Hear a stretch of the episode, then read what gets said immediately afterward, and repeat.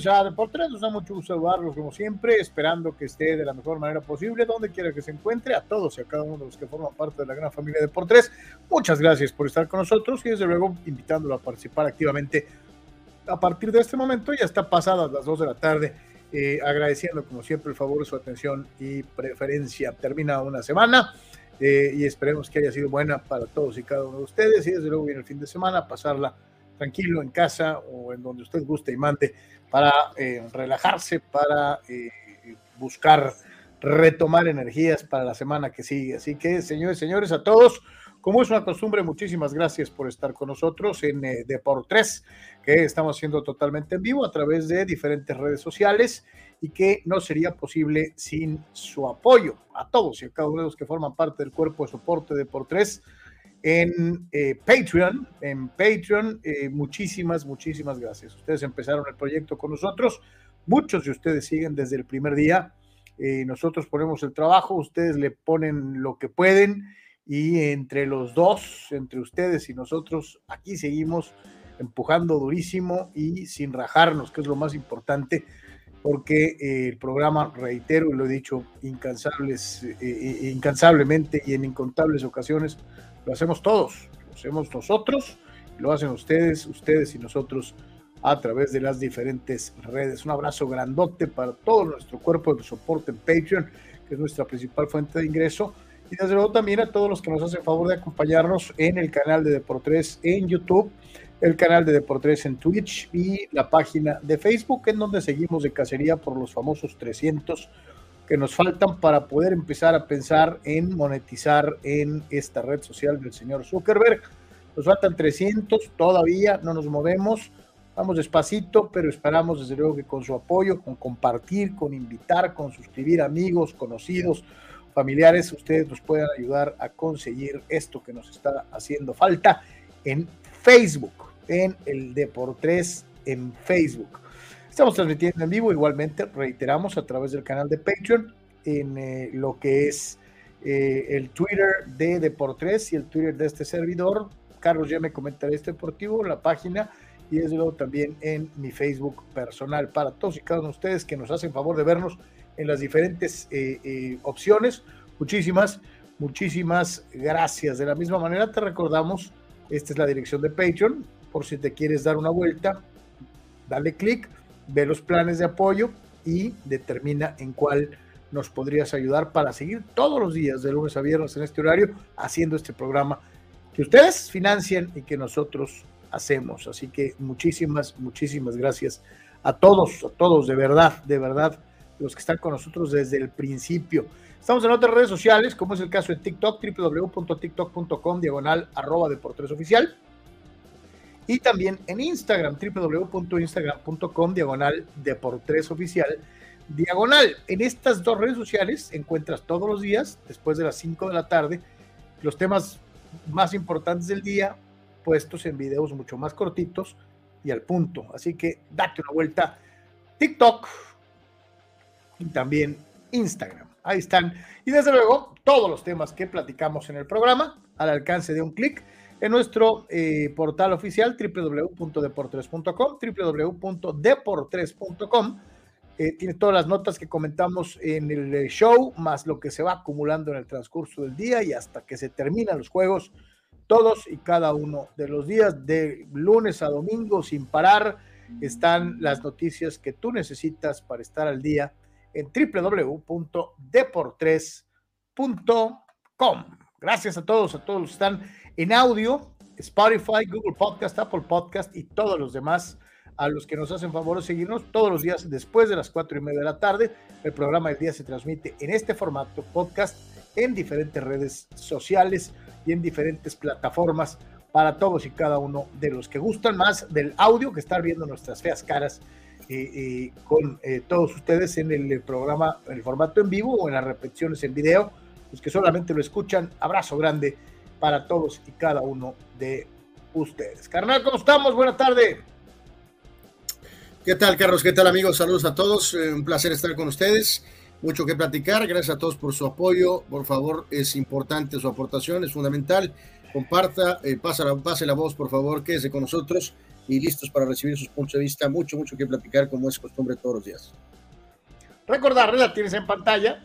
Puedes anunciar tu producto o servicio con nosotros aquí en Deportes. Comunícate a estos teléfonos para poderte atender personalmente. Nosotros te, visitamos, nosotros eh, determinamos junto contigo el plan de publicidad que necesitas en nuestro espacio con más de 70 mil visitas mensuales, eh, muchísima gente real, no bots, no eh, eh, ching le dio like a tu video. No, aquí es Pancho Pérez o Pedro Gómez o Jorge González, este, los que, los que pues, viven en Tijuana, Ensenada, Tecate, Rosarito, Ciudad de México, Monterrey, San Diego, Los Ángeles, gente real no changwan chang o unas letras en árabe que ni siquiera sabes qué dicen, pero pues este, tenemos un millón de seguidores, este, y tú dices, eh, ok, no, aquí son neta, aquí son reales, es gente que ve sí, que sí ve tu producto o servicio,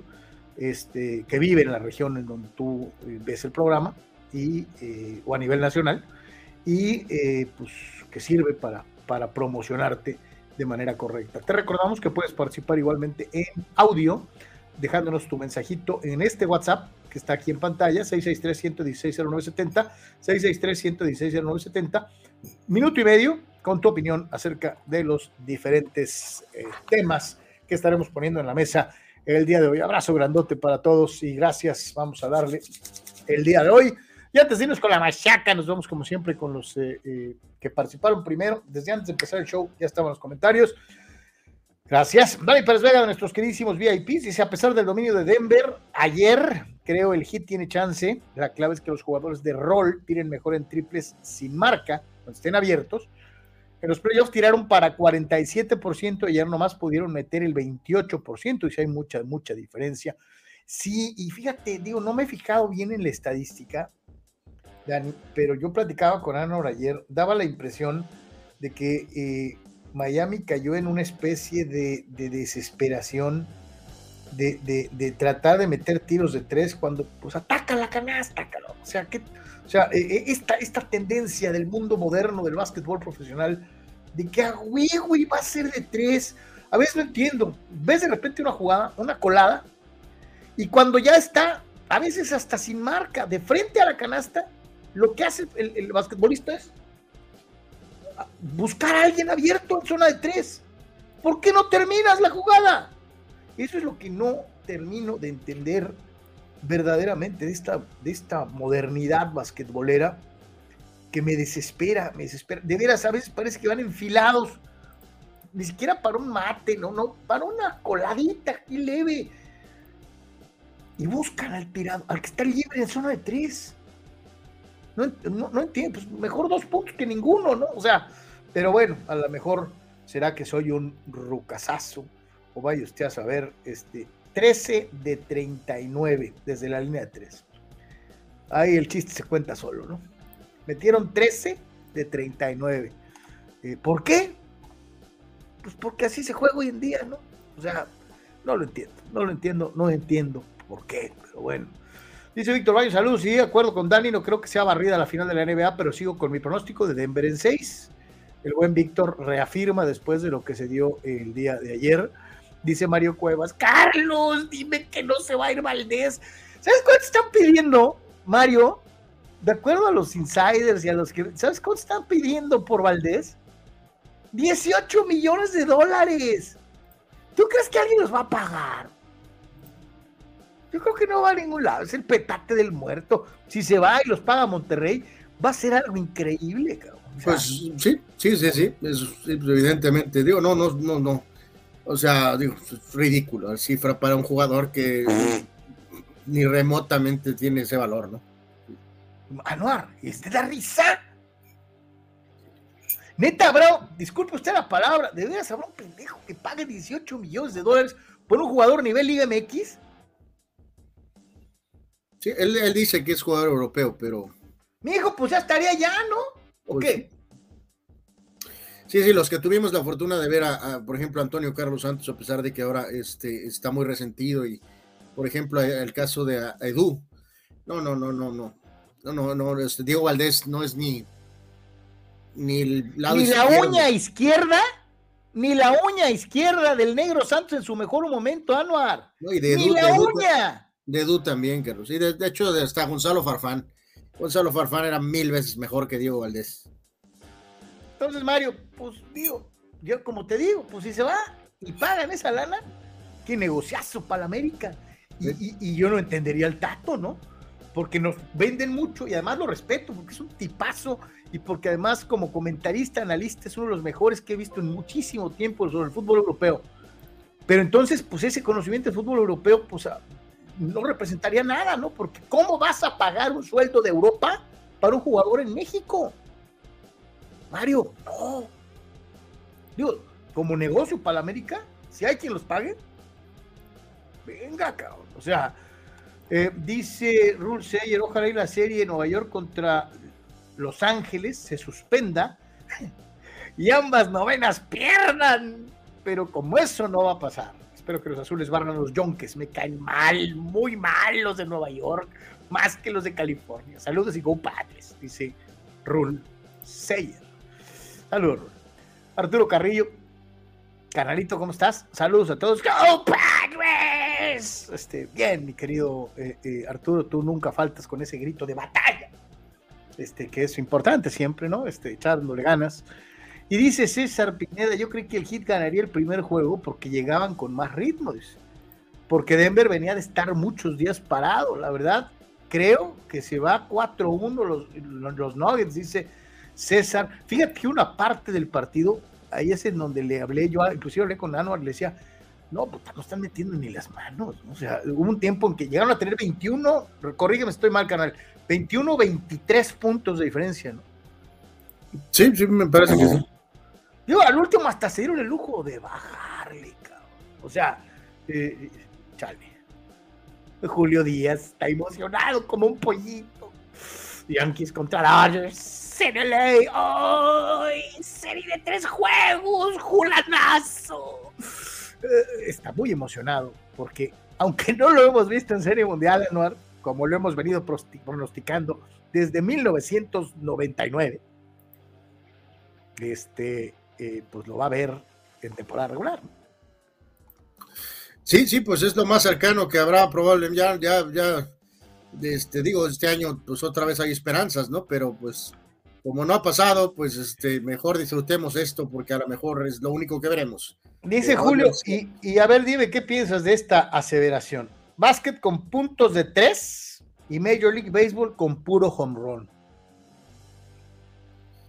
Eh, pues, eh, pues, pues puede ser, puede ser. Yo, yo la verdad, estoy, me, me, me, me, ocupa un poco más lo del básquet. No, no, estos mitos del toque de bola y de esas cosas. Yo a mí la verdad no me, a mí no me preocupa, la verdad mucho. Yo no tengo problema con el béisbol. Eh, o sea, incluso en estos tiempos cuando ha habido, ahorita que hubo lloriqueo, que con el shift, por ejemplo, y que luego lo quitaron, que porque luego, o sea, cualquiera de las facetas que hemos visto de béisbol moderno reciente, eh, no tengo problema, la verdad. Eh, pero sí, dice Gerardo, sí me ocupa un poquito lo del básquetbol eh, tripointero, eh, nada más. Sí, lo que dice Gerardo Batista López. Todo lo que toca Shakira lo petardea. Empezó a seguir a Butler y mira, Boston casi los dejó fuera ahora toca esto y se muere de risa. Maldición. Primero Piqué, después ante tu compu y ahora Buckler. Dice. Eh. Ah, caray, no, no supe de Yanis, no supe qué onda con Yanis. Pues no te extrañe, caray, digo, pues, todo fuera como eso, ¿o qué? No, este, pues no, no tenía idea, no, no, no, no entiendo cuál es la conexión Yanis-Shakira. Eh, ya viste lo que dice el propio Gerardo. Señores, Orlegui nos vende, nos vende Orlegui, pone en venta al Atlas y al Santos. Eh, Del dicho al hecho hay mucho trecho, este hermano. Este, te lo digo sinceramente. No creo que se queden sin fútbol. Este, eh, a lo mejor se van a decantar por uno de los dos. ¿Cómo se va, se va a estar, eh, se va a concentrar en España o qué? Está medio, yo también algo había, no le he puesto sinceramente mucha atención, mi querido Gerardo. Está como Salinas Pliego, Anor, que, que no le gusta el fútbol, pero pues que, no está, que no está, y resulta que sí está, ¿no? claro. Entonces es una forma muy sabrosa como de sacudirse ciertas circunstancias, este, saben bien el enorme coto de poder que representa el fútbol. Yo sinceramente dudo que a lo mejor se quedarían con uno como, como Emilio Escargan, este, pero no creo que suelten el hueso completo, ¿eh? no, no, va por ahí, creo que encontró una manera de seguir haciendo negocio y no creo que se vayan. Ahora, señores y señores, al baloncesto al inicio de la serie final de la NBA, ahora sí ya con la machaca deportiva, después de su participación, que es lo primero siempre en el programa, y pues eh, tenga para que se entretengan. El equipo de Denver le pasó por encima, aunque el marcador diga lo contrario, eh, a el calor de Miami al Miami Heat, 104 a 93, victoria para el equipo de eh, Denver en su primera participación en series finales, eh, de la mano de un jugador que atraviesa probablemente el mejor momento de su carrera, un Nikola Jokic que eh, fue el mejor en puntos y también en asistencias, dándonos una exhibición increíble de lo que puede hacer un hombre grande pasador, el daño que puede hacer un hombre grande, pasador, eh, dentro de lo que es eh, eh, la modernidad de la NBA. Viendo someramente la anotación por cuartos, destaca desde luego este poderoso segundo periodo, 30 puntos, ahora sí, como los del Piojo Herrera, 30 puntos, 30 puntos en el segundo periodo. Venían de 29 en el primero y lo que le decía en mi análisis inicial, pues le bajaron a tal grado que pues, se dieron el lujo de notar nomás 20 en el último, y aunque el hit metió 30, ya no les alcanzó. Eh, carnal, Jokic es un arma impresionante, el tipo pasa, rebotea, eh, eh, tira, difícil de contener con todo y que, y que, y que por parte de Denver también el, el, hombre grande de este equipo, que es Adebayo, tuvo 26 puntos, ¿no? Sí, sí, pero eh, pues eh, no, no la va a armar Carlos Miami con, evidentemente, ¿no? Strauss inicia el partido, tiene 21 minutos, tiene 0 puntos y se fue 0 de 10 en tiros de campo, 0 de 9 en tiros de 3. Terrible. O sea, Strauss, que había tenido cierta contribución, tiene uno de los juegos más miserables en la historia de finales de NBA eh, Vincent, respetable, 19. Adebayo dice muy buen partido, 26 y 13. Pero Butler tiene un juego eh, lamentable, Carlos, 13 puntos, 7 eh, rebotes, 7 asistencias, pero solamente 6 de 14 en tiros de campo en 38 minutos. Pues así, así no la va a armar, ¿no? Así no la va a armar. Este, por ejemplo, el pobre veterano Kevin Love, Carlos, ni siquiera alcanzó a entrar a la duela, ¿no? Ni siquiera lo usaron, ¿no? Y por decisión del coach este, Spolstra, ¿no? Que tal vez este, sería un error si lo analizamos, carnal, de que había hecho poquito o mucho, pero había venido haciendo, ¿no? sé, algo, ¿no? Digo, desde el principio he dicho que pues llegó como, como jugador de rol, ¿no? Pero pues ahora sí me lo cepilló este, absoluta y totalmente, este, no, no presté atención si había algún detalle con, con Kevin Love, pero es marcado como no jugó por decisión del entrenador, ¿no? Y en el caso de acá, pues si Jokic tiene 27, 10 rebotes y tiene 14 asistencias, Carlos, de la posición de centro, y Murray tiene 26 puntos, aunque tiró 2 eh, de 7 en tiros de 3. Eh, Porter 14, sólido. Gordon, que es un jugador muy importante también en el aspecto defensivo, 16 puntos. Así que, pues ni para dónde moverle, ¿no? Entre el descanso y que la altura y que el, el desgaste, fue un inicio espectacular para Denver y un triunfo sólido. Poco que agregar, Carlos. Esperemos que Miami salga de este primer eh, partido terrible y pues nos haga por lo menos tener una serie interesante, ¿no? Sí, sí, totalmente. Eh, hay que recordar, ¿no? Que la NBA maneja este formato. Ahí está Peyton Manning, mira, velo, bien contentote. Este, eh, hay que recordar que NBA maneja un formato medio pacheco para sus finales, para su serie final, ¿no? Jugaron ayer jueves y no vuelven a ver acción sino hasta el próximo domingo, ¿no? O sea, esa es una cosa que a veces como que no se entiende, eh, pero así lo han hecho desde hace muchos años, ¿no? Sí, pues tienen, eh, menos mal que van a tener dos días, ¿no? Y para adaptarse a la altura, ¿no? Supongo.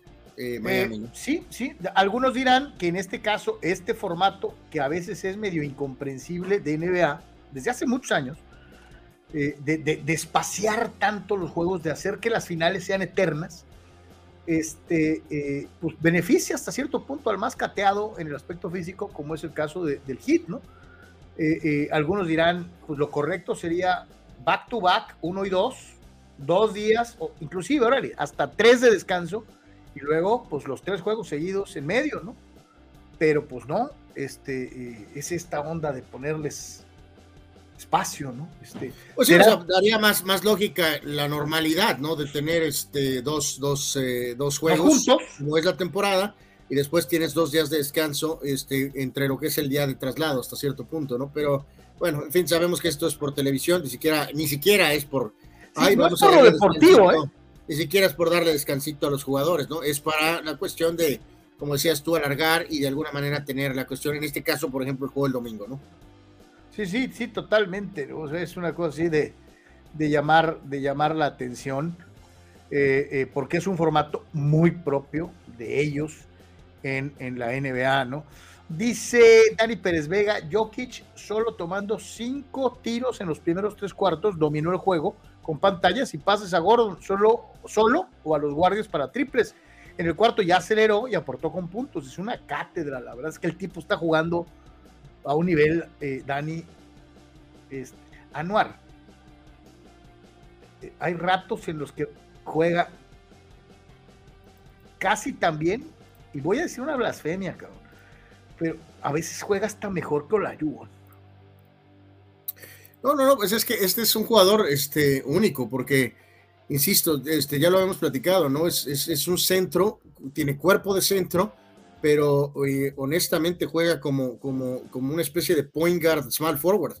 O sea, eh, ni Olajuwon, ni, ni, ni, ni Jabbar remotamente, ni Olajuwon, ni Shaquille O'Neal así hacen lo que hace Nikola Jokic. O sea, así de especial es. O sea, es un hombre con un cuerpo grande, este, que juega de centro, pero que increíblemente tiene eh, más habilidades de, de, point guard o de small forward. O sea, es una cosa eh, única, ¿no? O sea, este, es la verdad es, una 14 asistencias, es ridículo. Y no, y no estamos hablando de 14 asistencias al estilo Rockets del 94 y 95, Carlos, que era la, rudimentaria, eh, terrible ofensiva de Rudy T de dale la bola a Olajuwon en la pintura, espera el doble equipo y estaban parados en la línea de tres eh, Kenny Smith o Robert Dory este, o Vernon Maxwell eh, o Mario Eli literalmente, ¿no? Que estaban todos los jugadores afuera de la línea de tres puntos, solamente con Olajuwon operando en la pintura, ¿no? Con Jokic sus asistencias no son así, son con movimientos, son con, este, con, con jugadas, o sea, es muy diferente.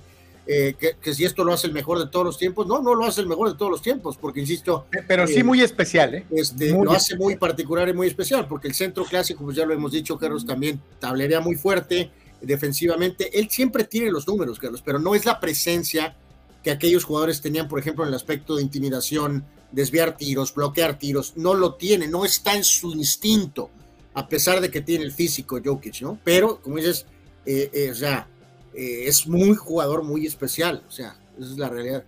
Dice Héctor Ayón, un petardo Miami, hizo más Lowry de la banca y pocos minutos que tres titulares.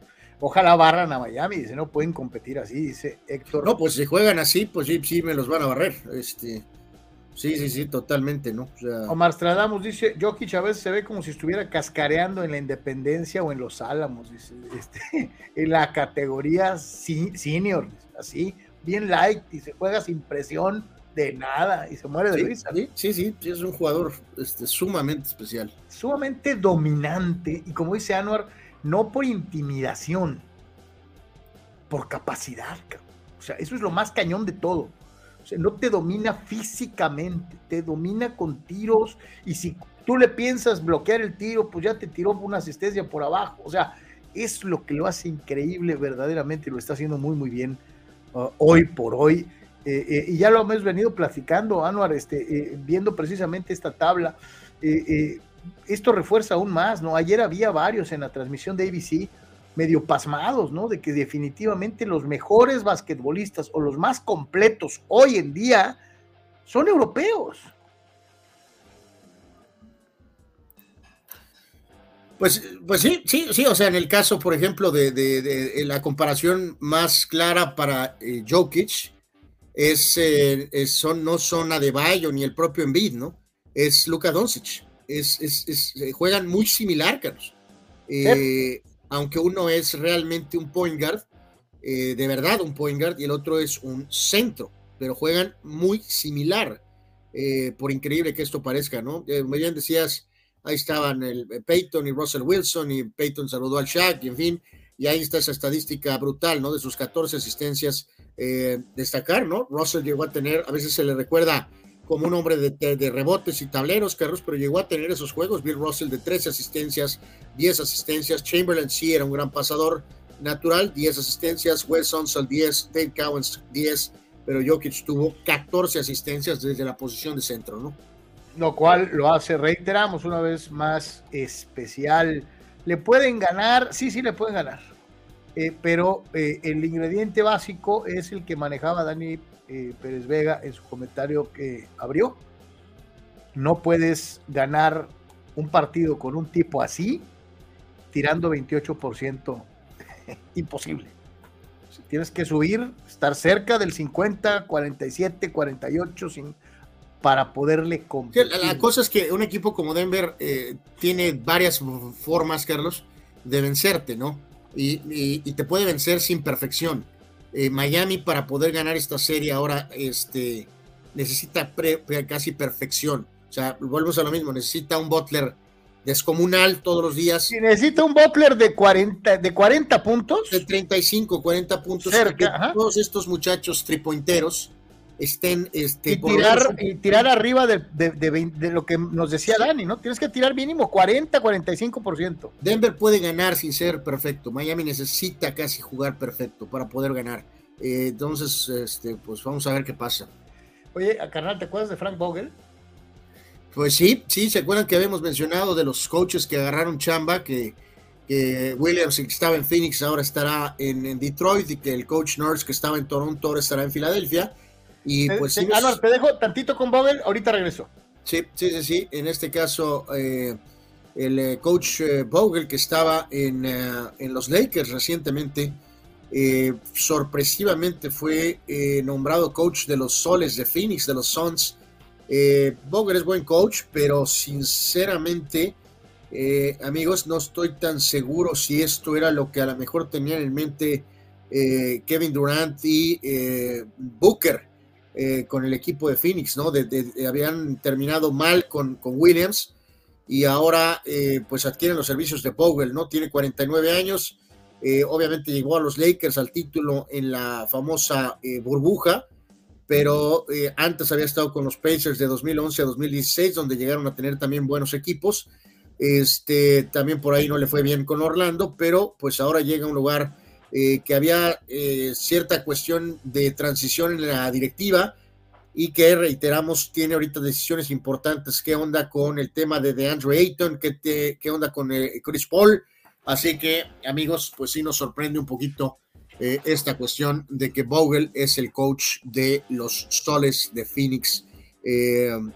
no, oye, los eternos ya merito, ¿no? O sea, o sea, buenos equipos, esto, aquello, pero pues nomás no llegan. Pues te digo, no sé, yo no estoy seguro que esto es lo que tenían en mente Durant y Booker, ¿no? Pero eh, pues en fin. Dice Víctor, Vogel es de vocación defensiva. A ver si no hace cortocircuito con Durant y Booker, ¿no? Pues sí, pues sí, sí, sí, sí, es una decisión. Digo, también había detalles en la cuestión de, la organización en el área directiva y también iba a haber, había una cuestión por decidir en la cuestión del de de la propiedad del club, Carlos. Entonces, pues sí, muchas incógnitas. Digo, todo indica que van a tratar de mover a Chris Paul y, por supuesto, este, pues qué onda con de Andrew Ayton también, ¿no? Dice Omar Stradamus, ¿cuándo íbamos a pensar que un güey con cuerpo más de chelero que de basquetbolista iba a tener dos MVPs y que fuera dominante en esta era donde el deportista se cuida más físicamente, ¿no? O sea, sí, o sea, Omar Stradamus Jokic sí es cierto, no tiene este lavadero, ni, o sea, ¿no? Pero es mejor basquetbolista, ¿no? Que muchos que sí están marcados y que están mameis, y que eso es una realidad, ¿no? Este, eh, eso es una, una realidad absoluta dentro de lo que es esta situación. Dice Manuel Cepeda, en teoría era una buena contratación de Ball con los Suns, pero sí, será una dura prueba de fuego para él llevar el campeonato a este equipo porque es severamente complicado. Por eso decía mi querido Manny, son los ya merito, los ya No sé si Vogel sea el indicado para dejar de ser el ya porque le han intentado de todas las formas habidas y por haber para, para que eh, CP3, no sé quién más sea campeón por ahí. Dice. Que ya lo, ya lo digo ahorita, digo, no, no creo que haya CP3 y también, pues lo de Ayton yo tampoco lo veo, así que eh, muchas decisiones que hacer ahí con Phoenix, ¿no? Dice por acá. A ver si me perdió. Bueno, ahorita, ahorita la localizo. Así que pues así está, dice Fidel. Son de los que llegan a la final y las pierden a Dredd. No, pues este, ni llegan a las finales. Bueno, sí, llegaron a dos y las perdieron, pues sí. Este, digo, no sé si adrede, pero pues este, sí, sí, sí. Ah, no, ya que estamos en la gustada sección de chamarras mentales, pues otra lista top ten de todos los tiempos, ¿no? Sí, ah, eh, aparece otra, otra, otra versión eh, en este sentido. Y. Esta no está tan pacheca, salvo la posición número dos. Eh, pues sí, sí, sí, la verdad, este, yo sé que saludos a nuestros eh, LeBron Lovers y al señor Vic en el podcast especialmente, pero eh, pues sí, sí, sí hay un problema serio con, con este LeBron James en la segunda posición, Carlos, ¿no? que Kobe es enviado hasta el puesto 9 me causa, me causa problemas verdaderamente, ¿no? Este, Wilt es único, especial, híjole, yo, yo no lo pondría no lo pondría quinto, Carlos. Creo que estaría en la parte probablemente baja de la lista, tal vez en el top ten. Eh, vamos siendo, vamos siendo, y, esta es una pregunta que cuando vi el, gráfico anual no me la pude eh, dejar de, pensar. LeBron James superó a Karim en, más puntos de todos los tiempos. Estamos de acuerdo, ¿verdad? Eh, Sin embargo, ¿cuántos títulos tiene LeBron? Cuatro. ¿Cuántos tiene Karim? Eh, seis. No hay comparación, ¿no? Entonces, este, eh, eh, ¿cuántas veces fue MVP uno y otro? También. En pocas palabras, señores, pues si vas a poner a alguien de dos, pues tendrías que poner tal vez a Jabbar y tal vez reiterar una vez más, ¿no? Eh, Will the Steel Chamberlain con toda su grandeza, con todos sus multijuegos de 40 puntos o más, multijuegos de 50 puntos o más, multijuegos con 60 puntos o más, no tiene los títulos ni de Magic Johnson, ni de Tim Duncan, ni de Kobe Bryant, ni de Larry Bird, y tampoco tiene los títulos de Stephen Curry. Y si tú me dices, ¿Qué jugador de estos cambió el básquetbol en sus respectivas eras? Tendríamos que irnos, obviamente, con eh, Bill Russell, que no aparece en la lista. Tendríamos que hablar necesariamente de Liu Alcindor o Karim Abdul-Jabbar, que sí está. De Magic Johnson y Larry Bird, que le cambiaron la cara al básquetbol para siempre, que sí están en la lista. Y desde luego, Michael Jordan y Stephen Curry. LeBron le cambió en algo al básquetbol. Hay tendencias distintas en el básquetbol moderno por LeBron James. No. La principal tendencia en el básquetbol moderno, que es el tiro de tres, se debe a Curry, a Kerr y a los guerreros de Golden State. Eh, entonces, pues ahí está mi caso, señores. Pues sí, que, sí, que, es muy durable, que, es un jugador muy especial, que puede jugar de todas las posiciones, lo sabemos, sabemos que será un debate eterno, pero sí, no, no puede ser dos, eh, no puede ser dos, o sea, eh, tal vez podrías ponerlo tres, pero eh, para algunos, pero dos no, o sea, tiene que ser Michael y Karim y luego después acomodas como a la mejor gustas y, y, y, plascas, ¿no? Como dicen por ahí, ¿no? Dice Manuel Cepeda, en la era Barkley los Sons no pudieron, en la era Nash tampoco, y en la era Booker ya casi se va a ver qué sucede. ¿Están más salados? ¿Están más salados? No, eh, tuvieron, eh, perdieron una final a mediados de los 70 este, contra Boston, era buen equipo ese de Phoenix también. Eh, o sea que sí, sí, están salados. Sí, están ah, espérame, fíjate, Gildardo me hace ver algo importante y, y Gildardo te la rifas, cabrón, es cierto LeBron sí cambió en algo la NBA. Y es que ya todos andan de chapulines buscando ser campeón.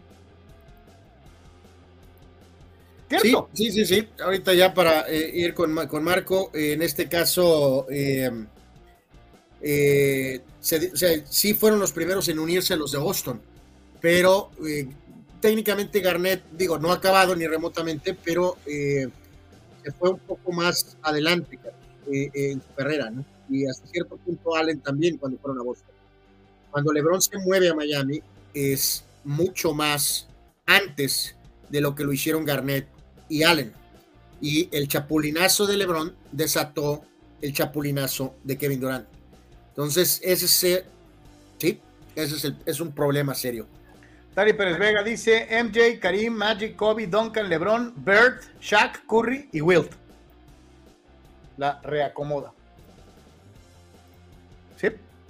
Y Dani Arce, es que tal vez no, no completé la oración, pero pues aquí te la, te la contesto antes de ir a la pausa, regresar con Marco a hablar de fútbol. Dice Carlos Karim 6, Lebron 4, no hay comparación, Montana 4, Brady 7, Montana de Gold. ¿Por qué la doble moral? Por la simple y sencilla razón de lo mismo que te mencioné. ¿Cuántas finales? Y, no fue tanto por las que ganó, sino por las que perdió. Karim pierde menos finales que LeBron James. Llegó a, a más y perdió menos. Entonces, este, ahí tiene mucho que ver esto. Eh, eh, ¿Cuántas perdiste? ¿En qué condiciones y contra quiénes? Entonces. Eh, bueno, más, bien el contra quiénes, ¿no? Porque Karim tiene que cuatro, ¿no? Tiene cuatro, cuatro perdidas, ¿no? Sí, tiene una contra los Celtics. LeBron tiene seis, ¿no? Así es. Brutal. Sí, perdió una con, con Milwaukee, perdió una con Filadelfia, ya con los Lakers, perdió este, una con Boston y perdió una con Detroit. Entonces, estás hablando de los mejores pistones de Detroit de toda la historia, de los probablemente segundos mejores Celtics de toda la historia, y así le seguimos, ¿no? Entonces, este, pues ahí está aclarado para que eh, no completé el por qué. Ahí te lo completo. Vamos a ir a pausa, señores. Vamos a ir a la pausa y vamos a regresar a platicar con Marco eh, desde Ensenada de fútbol y de muchas otras cosas. Estamos transmitiendo totalmente en vivo. Es Deportes.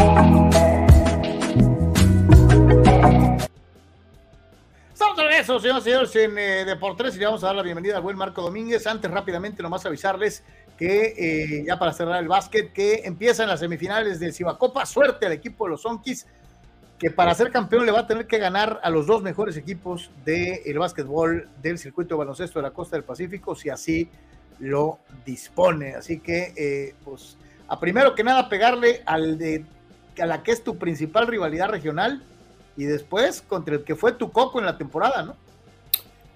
Sí, entonces eh, este, Rayos contra Sonkis y eh, los Astros de Jalisco contra en contra de los eh, de Culiacán, ¿no? Los Caballeros de Culiacán. Así estarán las semifinales de Cibacopa que inician el día de hoy. Muy buena serie de Sonkis contra Mazatlán. Vamos a ver cómo se da el duelo en contra de Hermosillo, ¿no? Oye, me sorprendería sobremanera si Culiacán diera la sorpresa, te lo digo sinceramente eh, yo veo a Jalisco en, el, en la final. Eh, y acá, en la Rayos Sonkis, van a volar pelos Va a estar muy pareja, muy, muy pareja. Mi querido Marco, te saludamos con el gusto de siempre. ¿Cómo andamos? Buenas tardes, saludos allá en Ensenada. ¿Qué tal, Carlos Anuar? Mucho gusto y como siempre aquí dispuestos a participar. Ahora sí que eh, a ponerle Jorge al niño, yo te preguntaría, antes de cualquier otra cosa, mi querido Marco, eh, ¿qué te pareció eh, la lista, la lista de la selección mexicana de fútbol de nuestro ilustre Diego Coca? Este, te, llenó el ojo? ¿No te llenó el ojo? ¿Por qué a unos sí, a otros no? ¿Quién falta? ¿Quién sobra?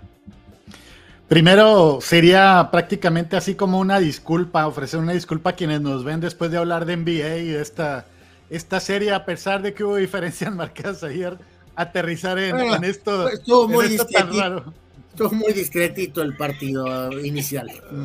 Sí, bueno, con gran diferencia a favor de uno sobre el otro, pero, pero bueno, hablando de la selección mexicana, a mí sí me ha llamado mucho la atención, estoy un poco revuelto yo que unos van a los amistosos nada más, no sé para qué, que otros van a, a todos los partidos, que otros vienen nada más a la Nations y, a la, y al evento de Copa Oro.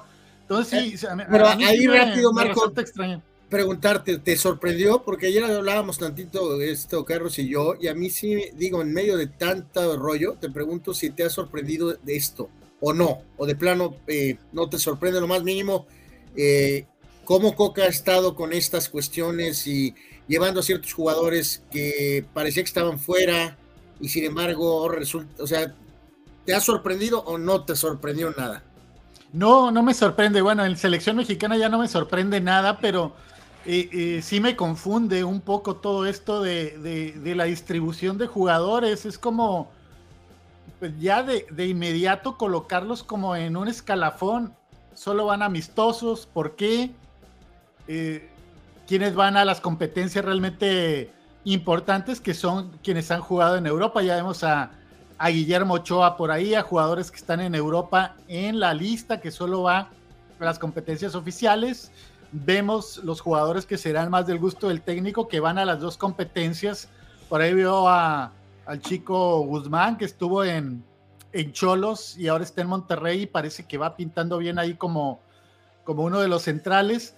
Y luego, ¿por qué algunos jugadores nada más vienen a los, a los amistosos? Eso me confunde un poco. Podrán dar mil explicaciones los, los directivos. Ahora que llegó Duilio, que fue presentado ahí de una manera un jugador importante en, mundialista en el 98 con selección. Pero sí no le entiendo muy bien a todo esto. Hay que aprovechar. México tiene que ganar porque pues vemos la selección de Estados Unidos que está tomando con demasiada calma el proceso y vemos es una cosa así como el interino del interino y es momento justo para, para sobresalir. En esta situación concretamente voy a dar un nombre porque yo tengo mi evaluación, Anuar más o menos ya nos eh, planteaba un poquito la suya ayer en la legata que teníamos viendo la lista y yo te preguntaría a ti el caso concreto de Diego Laines. ¿Por qué está, si al parecer al mismo Coca no le llenaba el ojo cuando estuvo en el breve espacio en Tigres, eh, ¿por, qué, o sea, ¿por qué llevas a Diego Laines si es un jugador que te ha dado a cuentagotas realmente?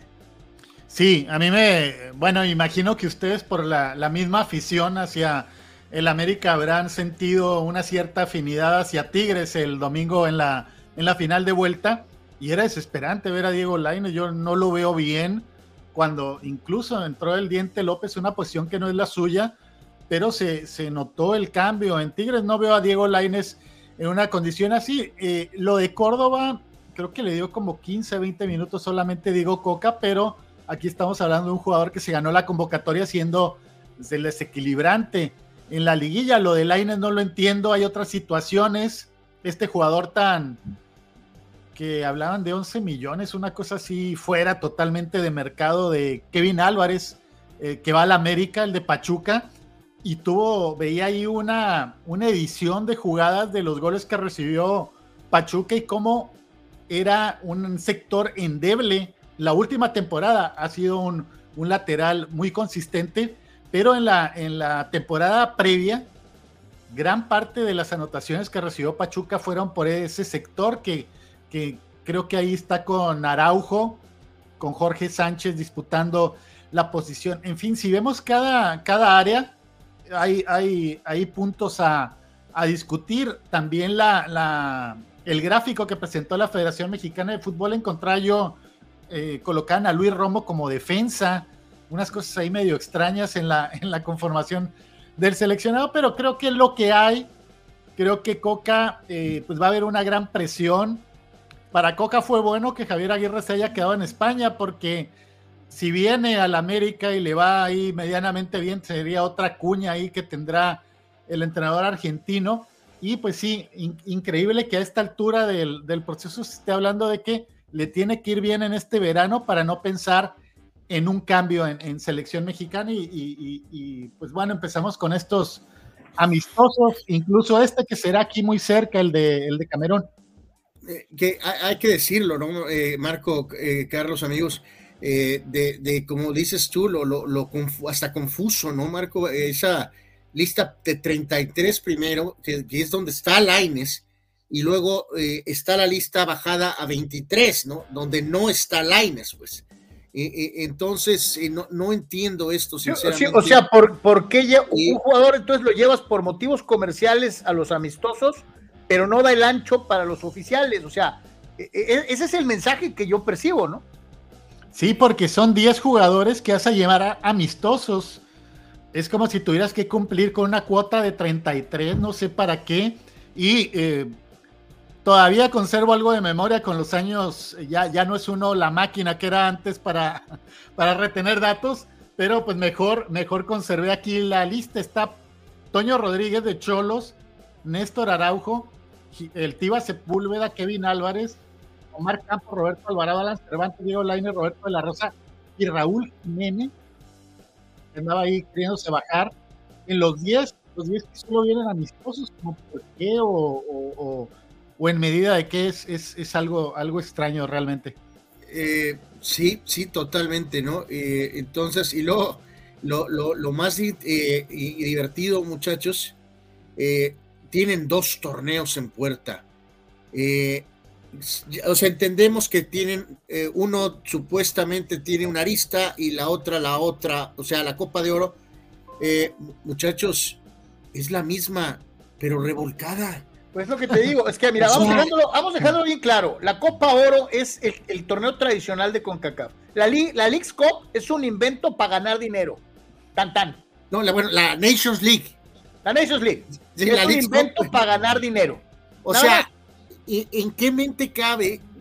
Eh, pero eh, es terrible, ¿no, Marco? Porque es el mismo producto con doble, nombre diferente. Es como, el es como el panecito que te vendían en el Oxxo, que se llamaba negrito, pero como ahora es políticamente incorrecto usar esa palabra, le cambiaron el paquetito y le pusieron otro nombre, Nito. Entonces, es exactamente lo mismo. O sea, ¿se acuerdan de aquellos momentos ahora de gloria de entendías una lista larga porque primero enfrentabas Copa América y después ibas a jugar la Copa de Oro? Son eventos diferentes. Ah, no, la Copa Libertadores tenía a unos clubes y la Copa Sudamericana tenía a otros clubes. O sea, no es, parece lo mismo, pero no lo era. O sea, no, dos son iguales y con los mismos equipos. O sea, como dices, Marco, yo no sé si ya mi floppy eh, eh, no funciona, pero no, no, o sea, digo, sí funciona porque ellos piensan en los incondicionales, ¿no? El término que la selección pomposamente le da a los fans mexicanos que están en Estados Unidos. Entonces, eh, lo interpreto como, pues aquí el brete es hacer juegos, ¿no?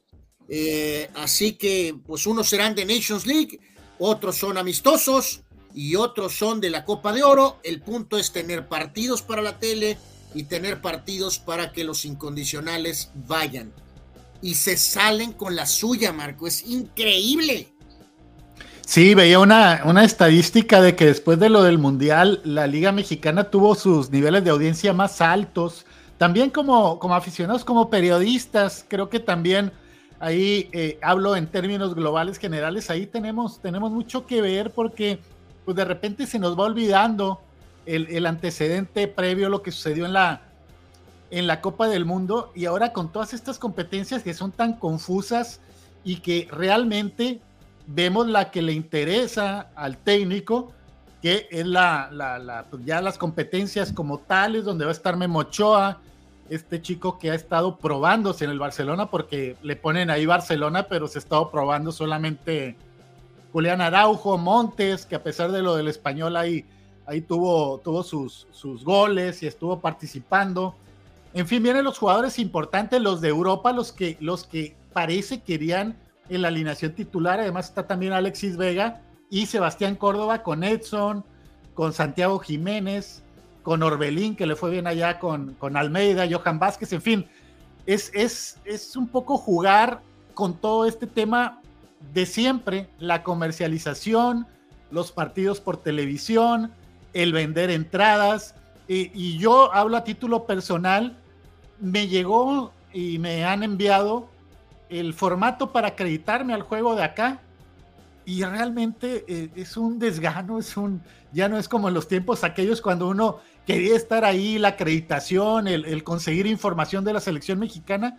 Yo ya estoy todo confundido con, con esta cosa, este híbrido tan raro en el que los intereses comerciales se han convertido, que siempre ha existido obviamente, pero ahora se ha acentuado lo de la comercialización en torno a un producto tan redituable como el poner la bandera de la selección en partidos en Estados Unidos. Y creo que voy a lo que decías ahorita, Marco, de que parece increíble que estén en, conversación, amigos, el tema de Coca, pero desafortunadamente un poco para él, pues sí traemos esta inercia de resultados negativos con Estados Unidos. Entonces, si pierden en la, en la petarda Nations League, otra vez, eh, sí va a llegar con extra carga a la Copa de Oro, ¿no? De que la tiene que ganar como sea.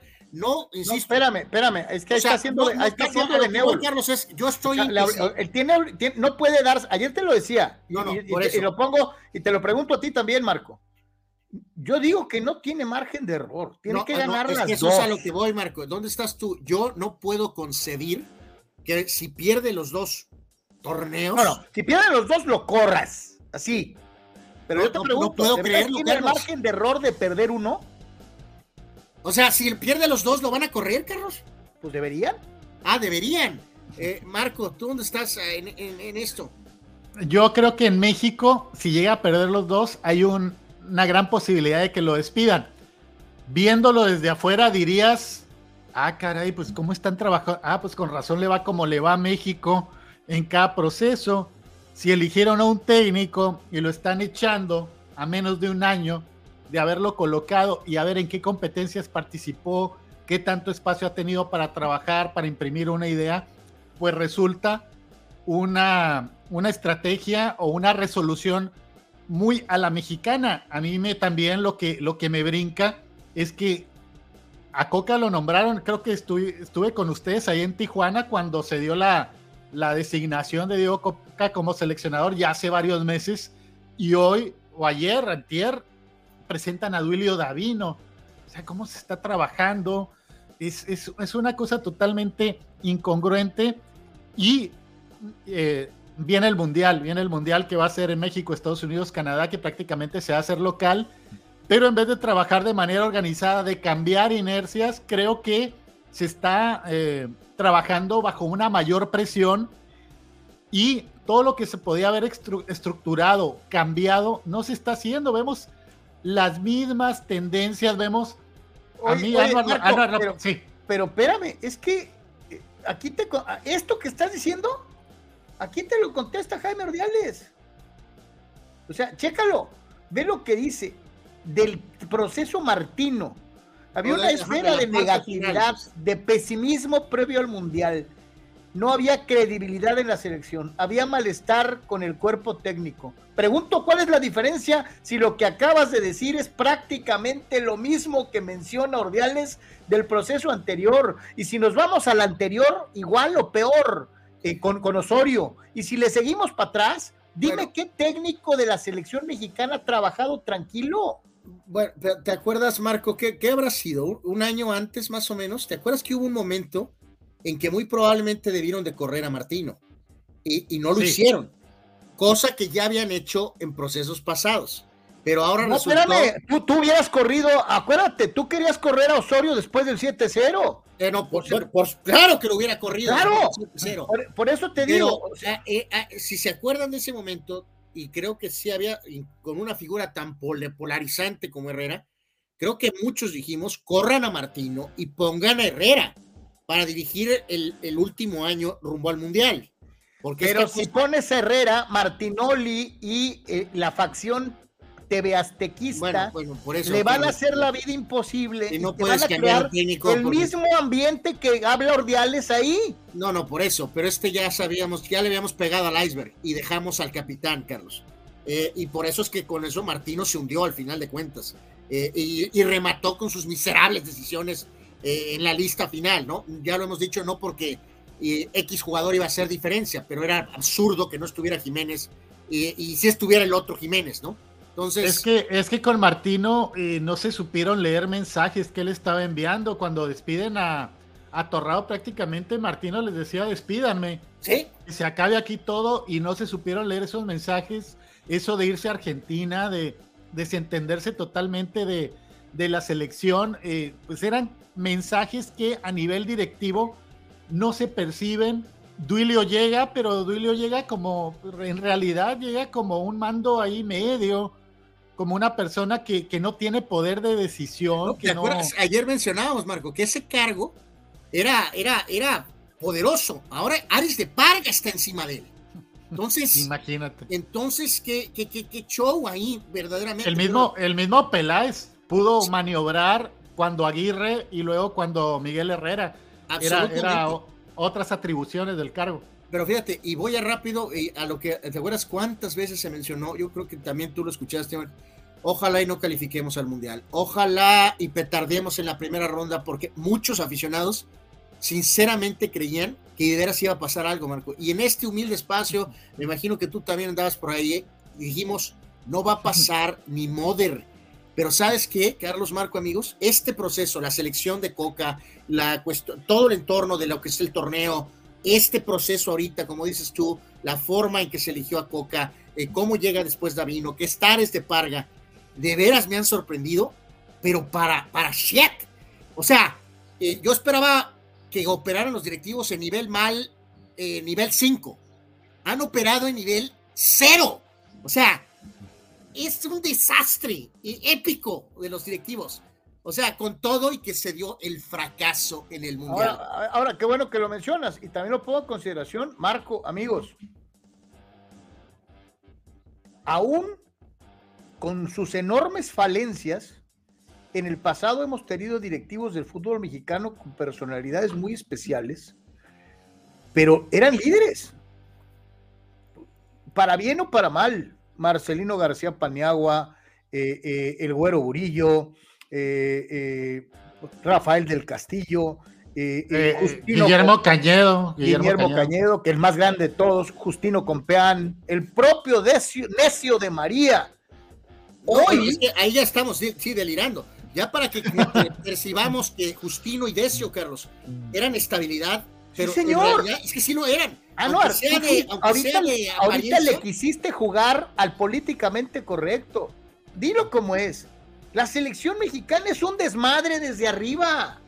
desde arriba. Pero, pero no, inocentemente no pensé que le iban a cajetear tanto. De veras, se los digo de corazón. Y lo han hecho peor. Tan, estabilizaron, sí, tan estabilizaron Justino y Decio que han apostado por un perfil parecido con este señor La Bomba que le dicen, Juan Carlos Rodríguez, pero es lo mismo porque pues resulta que Televisa quiere decir organizo un programa con periodistas críticos para que vengan a mi propia empresa a decirme mis verdades y todo lo que he dejado de hacer por el fútbol mexicano, pero reacciono, o sea, maquillo un poco todo y reacciono colocando a mi director de TUDN de acuerdo presidente de la federación. Que era una, era una farsa, literalmente que se estaban riendo de todos nosotros o sea, era planeado asquerosamente. Farsa. El, programa ese de, de, ahí está público, mira, nos están partiendo todo el lomo en mi propia televisora, me están diciendo que valemos gorro. Y te acuerdas que llegamos a platicar y decíamos al momento del programa, en el WhatsApp o, o, en el, ¿cómo se llama la porquería? FaceTime o lo que usen los directivos. Y al otro día en el desayuno, se estaban carcajeando de risa, Marco. Sí, es decir, poner a, a los hijos de José Ramón, Faitelson y Marín, a poner a Alarcón, que se fue un poco despechado de ahí. Tírenos, díganos nuestras verdades. Pero como tú dices, me imagino a Rarragorri, al mismo Martínez, platicando en la, en la reunión de dueños. ¿Ya viste a esto solucionando lo que nosotros decidimos? Que eso es finalmente lo que pasa. Vamos con participación del público, dice Omar Stradamus. Presiento que a Coca le van a hacer un bucetich si no gana ninguno de los dos torneos. Pienso exactamente igual que tú. perdón, señores, pero ¿y, entonces a quién vamos a traer, perdón? ¿Tú sabes? Eh, al que esté ganando, al que esté ganando en ese momento, si el Arcamón gana jugando como jugó León el, el juego pasado, que por ahí pudo haber sido goleada, va a sonar el Arcamón. No, espérate, aquí, aquí le contestan de volada, de volada le contestaron a, a Anuar eh, eh, sin querer queriendo, nomás déjame ubicarla. Eh, y alguien nos escribía, nomás que hoy se me fue. Espérate, si empiezan jugando bien los nombres grandes, o sea, el turco, el propio Herrera, etcétera, etcétera, etcétera, pues la presión va a ser brutal, ¿no? Si Coca está chafeando y los Almadas, los, Mohameds, los Herreras, lo, están jugando. No dudes hasta del, del, Tano, ¿eh? Hasta el Tano. No te extrañe, ¿eh? ¿eh? Fíjate lo que dice, lo que dice por acá nuestro buen amigo. A ver, ¿dónde está, carajo? Bueno, eh, preguntaba Oscar Fierro, increíble que esté Laines y no mi nene Beltrán.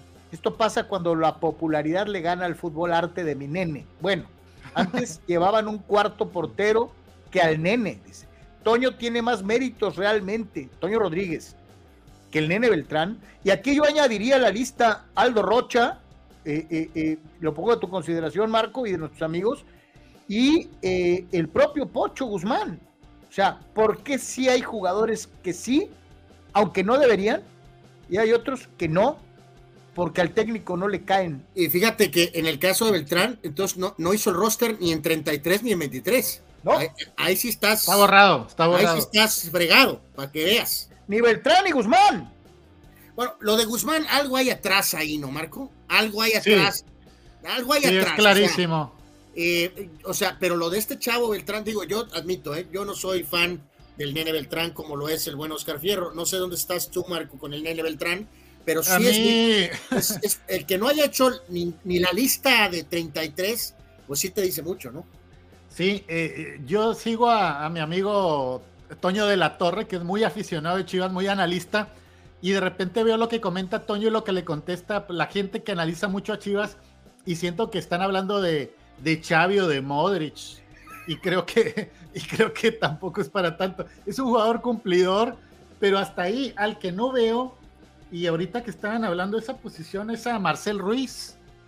No. Marcel, Marcel Ruiz, que, también había sido convocado y anduvo bien con Toluca, creo que fue de la, de la gente rescatable de, Nacho y está tampoco fuera totalmente de, la, del, proceso este de, de Diego Coca, pero también pues siempre van a existir ausencias, ausencias que notorias y creo que en este caso serían estas que nos están indicando eh, los, los followers. Ahí está el comentario que les decía de Mario Cuevas, Saludos Mario.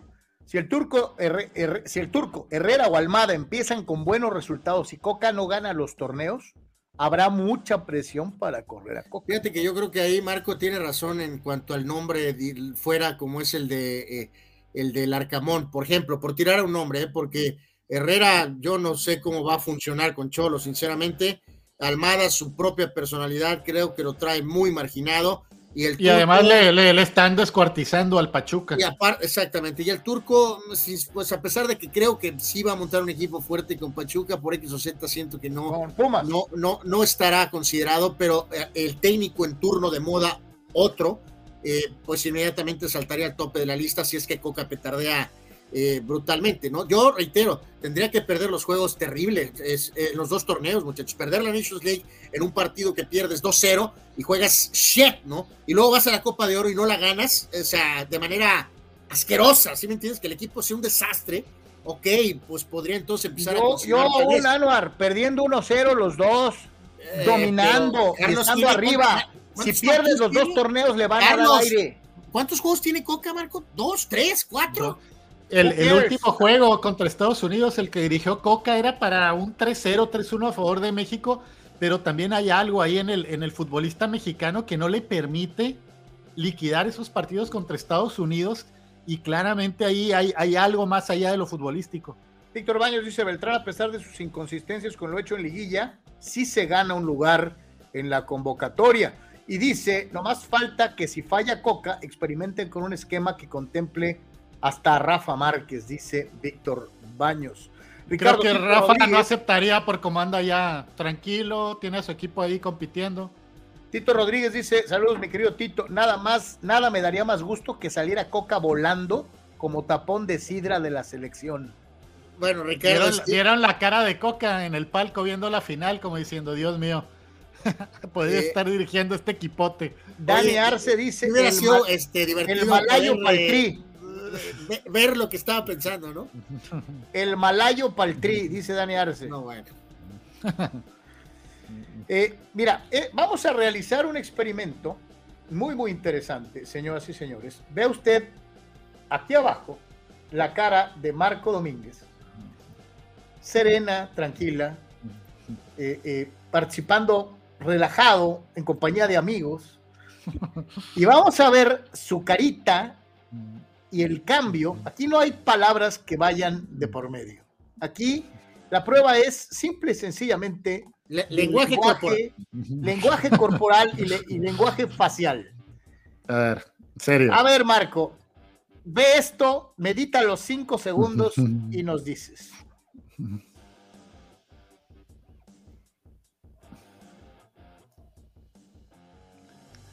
Ah, caray. Bueno, le gusta. Te falló la producción, Carlos. Sí, me falló la producción. espera, espera. Me falló la producción. Lástima, cagajo. Mira, bueno, Mira, yo, nos dice muchas cosas. Yo no soy antibigote, ¿eh? de hecho, recuerdo en 96 cuando era, yo veo mucho de los chicos de ahora que hacen periodismo muy idealistas que eh, se pelean por el fútbol espectáculo, el fútbol virtuoso, y yo era un poco así en los noventas. Y, y era cuando llegó la Volpe al América en los noventas, después creo que fue eh, Ben Hacker, luego Bielsa y luego el proceso Josic un rato y luego la Volpe. Yo decía, no, hombre, nos va una máquina, un avión. Y pues no, realmente no. Fui un poco iluso en ese sentido. Creo que en su segunda etapa lo hizo bien, lo hizo bien, no era la Volpe de antes, manejando y siendo, adaptándose a lo que tenía. Eh, incluso podría decirles que si hay una final, un juego del América, que yo recuerdo con dolor que mi colitis nerviosa estalló y su aparición fue en aquella final de navideña, cuando tenían todo y en los últimos segundos le sacan el juego a, la Volpe. Ahorita sí creo que, que ya con, con, yo creo que es un técnico ya un poco que sabe mucho y, y que creo que como analista y como gente de televisión lo hizo muy bien en el Mundial y tendría que quedarse. Ya no lo veo yo con la con ese, si de por sí nunca ha tenido una buena relación con el futbolista, creo que ahora la distancia generacional sería muy difícil que, volviera. A él le gustaría volver, no creo que esté contemplado siquiera. Pero fíjate, Marco, Carlos, amigos, eh, eh, yo, eh, de acuerdo con todo lo que marcaste, Carlos, Marco, pero eh, ya quiera sonorita, el América está, como dicen por ahí, medio con un egg, eh, con un huevo en la cara, sea verdad o no verdad, Marco.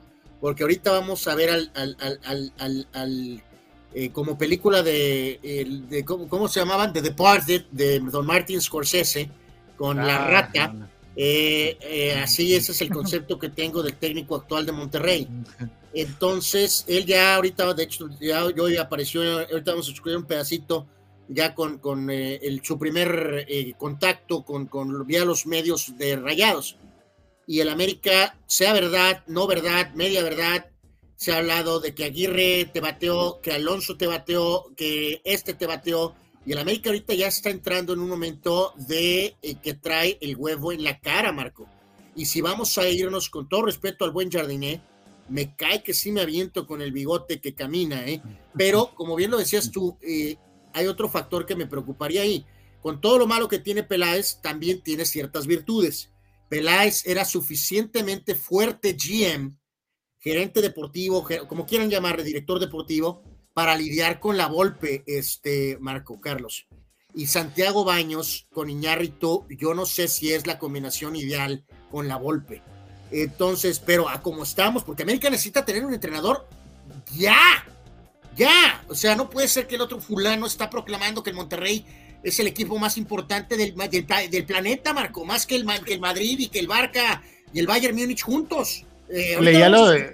Describió a Rayados como si fueran el Barca, el Milan, el Real y el Barcelona juntos, restregándole en la cara al América este, su equipo. América necesita un Salió mal el Tano, que a mí siempre me dado desconfianza esa gente que uno dice, qué buena gente es, qué lindo es. Mira, Marco, vaya que entró, es cierto eso, ¿eh? hijo de eso. Entró, entró a la rueda de prensa en Tijuana y solamente con dos técnicos he visto eso, con Marcelo Michele Año y con el Tano. Fue a saludarnos a todos de mano. Holy eso es como un poco, un poco chocante. Eh, pero bueno, ahora, bueno, y haciendo un paréntesis también, ojalá Don Marty, mi tío Marty Scorsese, vuelva a, sus películas como esas de Departed, porque vi que la nueva dura tres horas y media y no nos vaya a aburrir como en, en eso que esperábamos con tantas ansias, llamado el irlandés. Oye, sí se pasó y, fue, siete horas, no sé.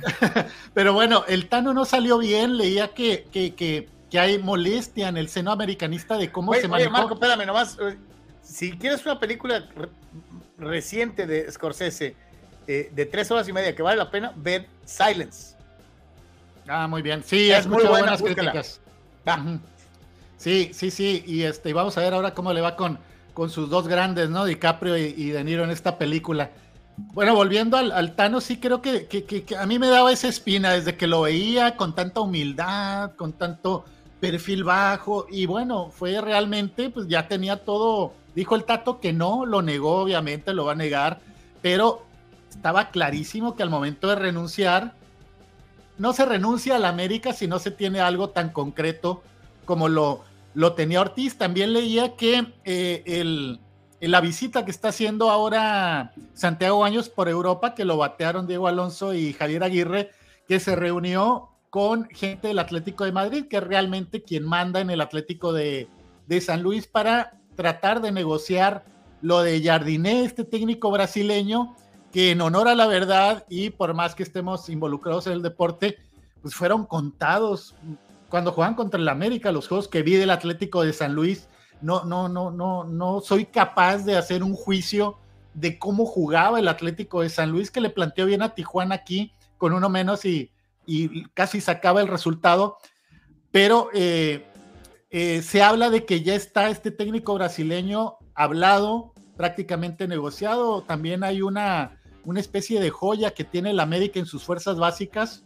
No recuerdo el nombre del chico, pero parece que va prestado al San Luis esta temporada para que se desarrolle. En fin, ya, ya hay algunos movimientos que eh, se percibe que podría, podría ir por ahí. Lo de Ortiz, pues vamos a ver cómo le va. También quiere a, los escuchaba al principio del programa que quiere a Diego Valdés, incluso a Richard Sánchez, pero pues el América, no me imagino a Guillermo Cañedo, no me imagino a Diez Barroso, que un técnico se te vaya como fue el Tano y todavía venderle a los jugadores que él pida de tu equipo. Así que vamos a ver cómo, cómo reacciona en ese sentido esta directiva de Santiago Años, que parece que hace y deshace, no puede lograr el campeonato, pero yo no veo, por lo que se desde afuera, que lo vayan a mover. Él opera, viaja, eh, también es como todo ahí al, al, momento. Eh, ¿Qué tiene que ver Diego Alonso con el Vasco Aguirre, con Jardiné o con Tite, que sonó también el, este técnico que a mí me hubiera gustado que el América, el América de antes sí hubiera hecho un esfuerzo por el ex seleccionador de Brasil. Este América parece que con el que ganó la medalla de oro en Juegos Olímpicos y entrenaba al Atlético de San Luis, está tranquilo. Sí, o sea, es que el América, el América de, Zamorano y López y de ir por Benjaker y por, por Bielsa no existe ahorita. No. Vamos a escuchar al Tano y regresamos para más conclusiones y leemos parte de lo que dice el público. Volvemos.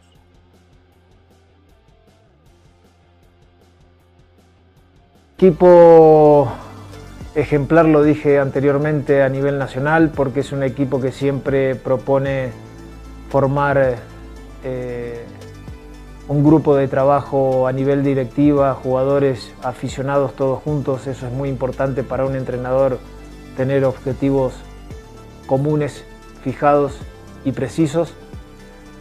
Eh, la institución ha demostrado a lo largo de los años ser una institución sinceramente muy, muy, muy ejemplar y, es el deseo de cualquier entrenador poder dirigir a Monterrey. Hoy se me cumple, soy un afortunado de poder ser el entrenador de Monterrey. Lo tomaré con toda la responsabilidad debida a que se debe ese escudo y, defenderlo a morir. hay que saber tomar la responsabilidad y el compromiso de, vestir este escudo. Eh, lo he dicho y lo vuelvo a decir, eh, el compromiso de todos tiene que estar de llegar a una final. No hay, no hay otro objetivo en común que tenemos que tener todos. Por lo que significa el club, por lo que significa tener la calidad de jugadores que tenemos y no tenemos, no tenemos que tenerle miedo a la palabra campeón. Nosotros vamos a apuntar a salir campeón. Viene haciendo desde que inició la carrera de entrenador. Eh, todos tenemos altos momentos y bajos momentos a nivel de la carrera como entrenador, pero nunca dejé de creer lo que creo para, para el equipo. Puede haber momentos muy buenos, puede haber momentos muy malos, pero la idea siempre va a estar en, en a los chicos que ellos puedan llevarlo dentro del campo de juego. Esa es la mayor virtud que puedo llegar a tener como entrenador. No, no dejar de pensar de lo que uno cree lo que lo me trajo hasta acá. No, no, y, restriega el pay en la cara, ¿no? Eh, eh, está restregando el pay eh, en el americanismo, ¿no? Este, o sea, yo, coincido, con mi paisano ensenadense Víctor Baños, ¿eh? Sí, a mí me parece que eso es el Tano, estimado Víctor. Eh, eh, por aquí puso, eh, déjame. Sí, ahí en los comentarios. Ah, sí, aquí dice, ¿no? El, Tano es entonces el chinga, sí. Pues sí. sí, señor. ahora, ahora hay que reconocerle al Tano que yo recuerdo muy buenos juegos del América sí, sí le dio al América ese, ese ir al frente espectacular, pero también hay que detectar cuando el equipo está viniendo a menos, el baile que le dio San Luis, lo que pasó con las Chivas al final, cómo ganó la ida de la semifinal contra las Chivas, y sí creo que, que fue un poco, y en momentos clave, porque se habla nada más de dos semifinales, las que dirigió completas, pero también cuando metió al América en la liguilla y se fue Solari, el Pachuca lo, lo, lo arregló rapidito Luego siguió lo de Toluca, que el Toluca parecía ir como víctima y fue eliminado. Y luego lo que pasó ahora con Chivas, donde también aparecía como favorito. Así que en momentos clave el Tano ha fallado. Vamos a ver cómo le da con Monterrey. Me llama la atención, obviamente, Pemar dice no tiene otro tema que no sean huilotas, hablen de las cholas, por ejemplo. Eh, eh, Pemar, eh, ya se fueron eliminadas y fueron goleadas, de hecho. Y dice, el padrecito Tano hablará de que Rayados es lo máximo, no las huilas. Y... Ah, ah, ah, hablemos de la final femenil, donde está el América. Y, Dani Pérez Vega apoya a Pemar y dice, creo que están pintando como si el Tano infiltrado se robara el santo grial del nido. No sé qué información valiosa pudo llevar que le sirva a Rayados. Es que Dani, no se trata de que se haya llevado nada, aunque se haya llevado a los auxiliares y se haya robado a no sé quién. Que la, que la inteligencia deportiva. Lo único que sí te digo es que el Tano hizo tampering el Tato Noriega en Monterrey hicieron tampering. Hablaron con un técnico que estaba contratado. Mira, ¿qué tal? Qué tal aunque lo nieguen. ¿Qué tal así, Marco? Eh, y Carlos, se supone que todos entendemos que, de acuerdo, el otro día nos tiraron por aquí, nos recordaban nuestros amigos, que había historial largo de la época de jugador de Noriega con Bucetich. Ponle que Bucetich había entregado un torneo ejemplar, pero supongamos que el Tano le traía ganas. ¿Por qué no tener un plan B? Si Bucetich gana el título, pues, pues, pues perfecto, ¿no? Pues me quedo con Bucetich. Probablemente Noriega no anticipó que Monterrey iba a petardear de la forma en que acabó petardeando y menos contra Tigres. Pero sí pudo haber mandado por un canal, vamos, por un tercer canal, a que alguien le planteara a Ortiz si estaría considerando eh, a la mejor a Rayados si Bucetich fallara. Yo nomás te digo esto, esto es lo que es grave, ¿no? Lo que te hace pensar, nos dice Héctor Ayón, ahora entiendo por qué reventó el juego con Chivas y renunció, nadie renuncia. Esperar a que te corran por el dinero. Este vato ya tenía algo por ahí. yo, creo que Ortiz ya estaba resentido, eh, Carlos Marco, por el proceso de cómo se estaba dando la renovación. Creo que a él se le fue a la cabeza y él pensó que ya debería haber sido renovado mucho antes, Marco. Que no es que en el América, en el América era el, que subió de la sub-20.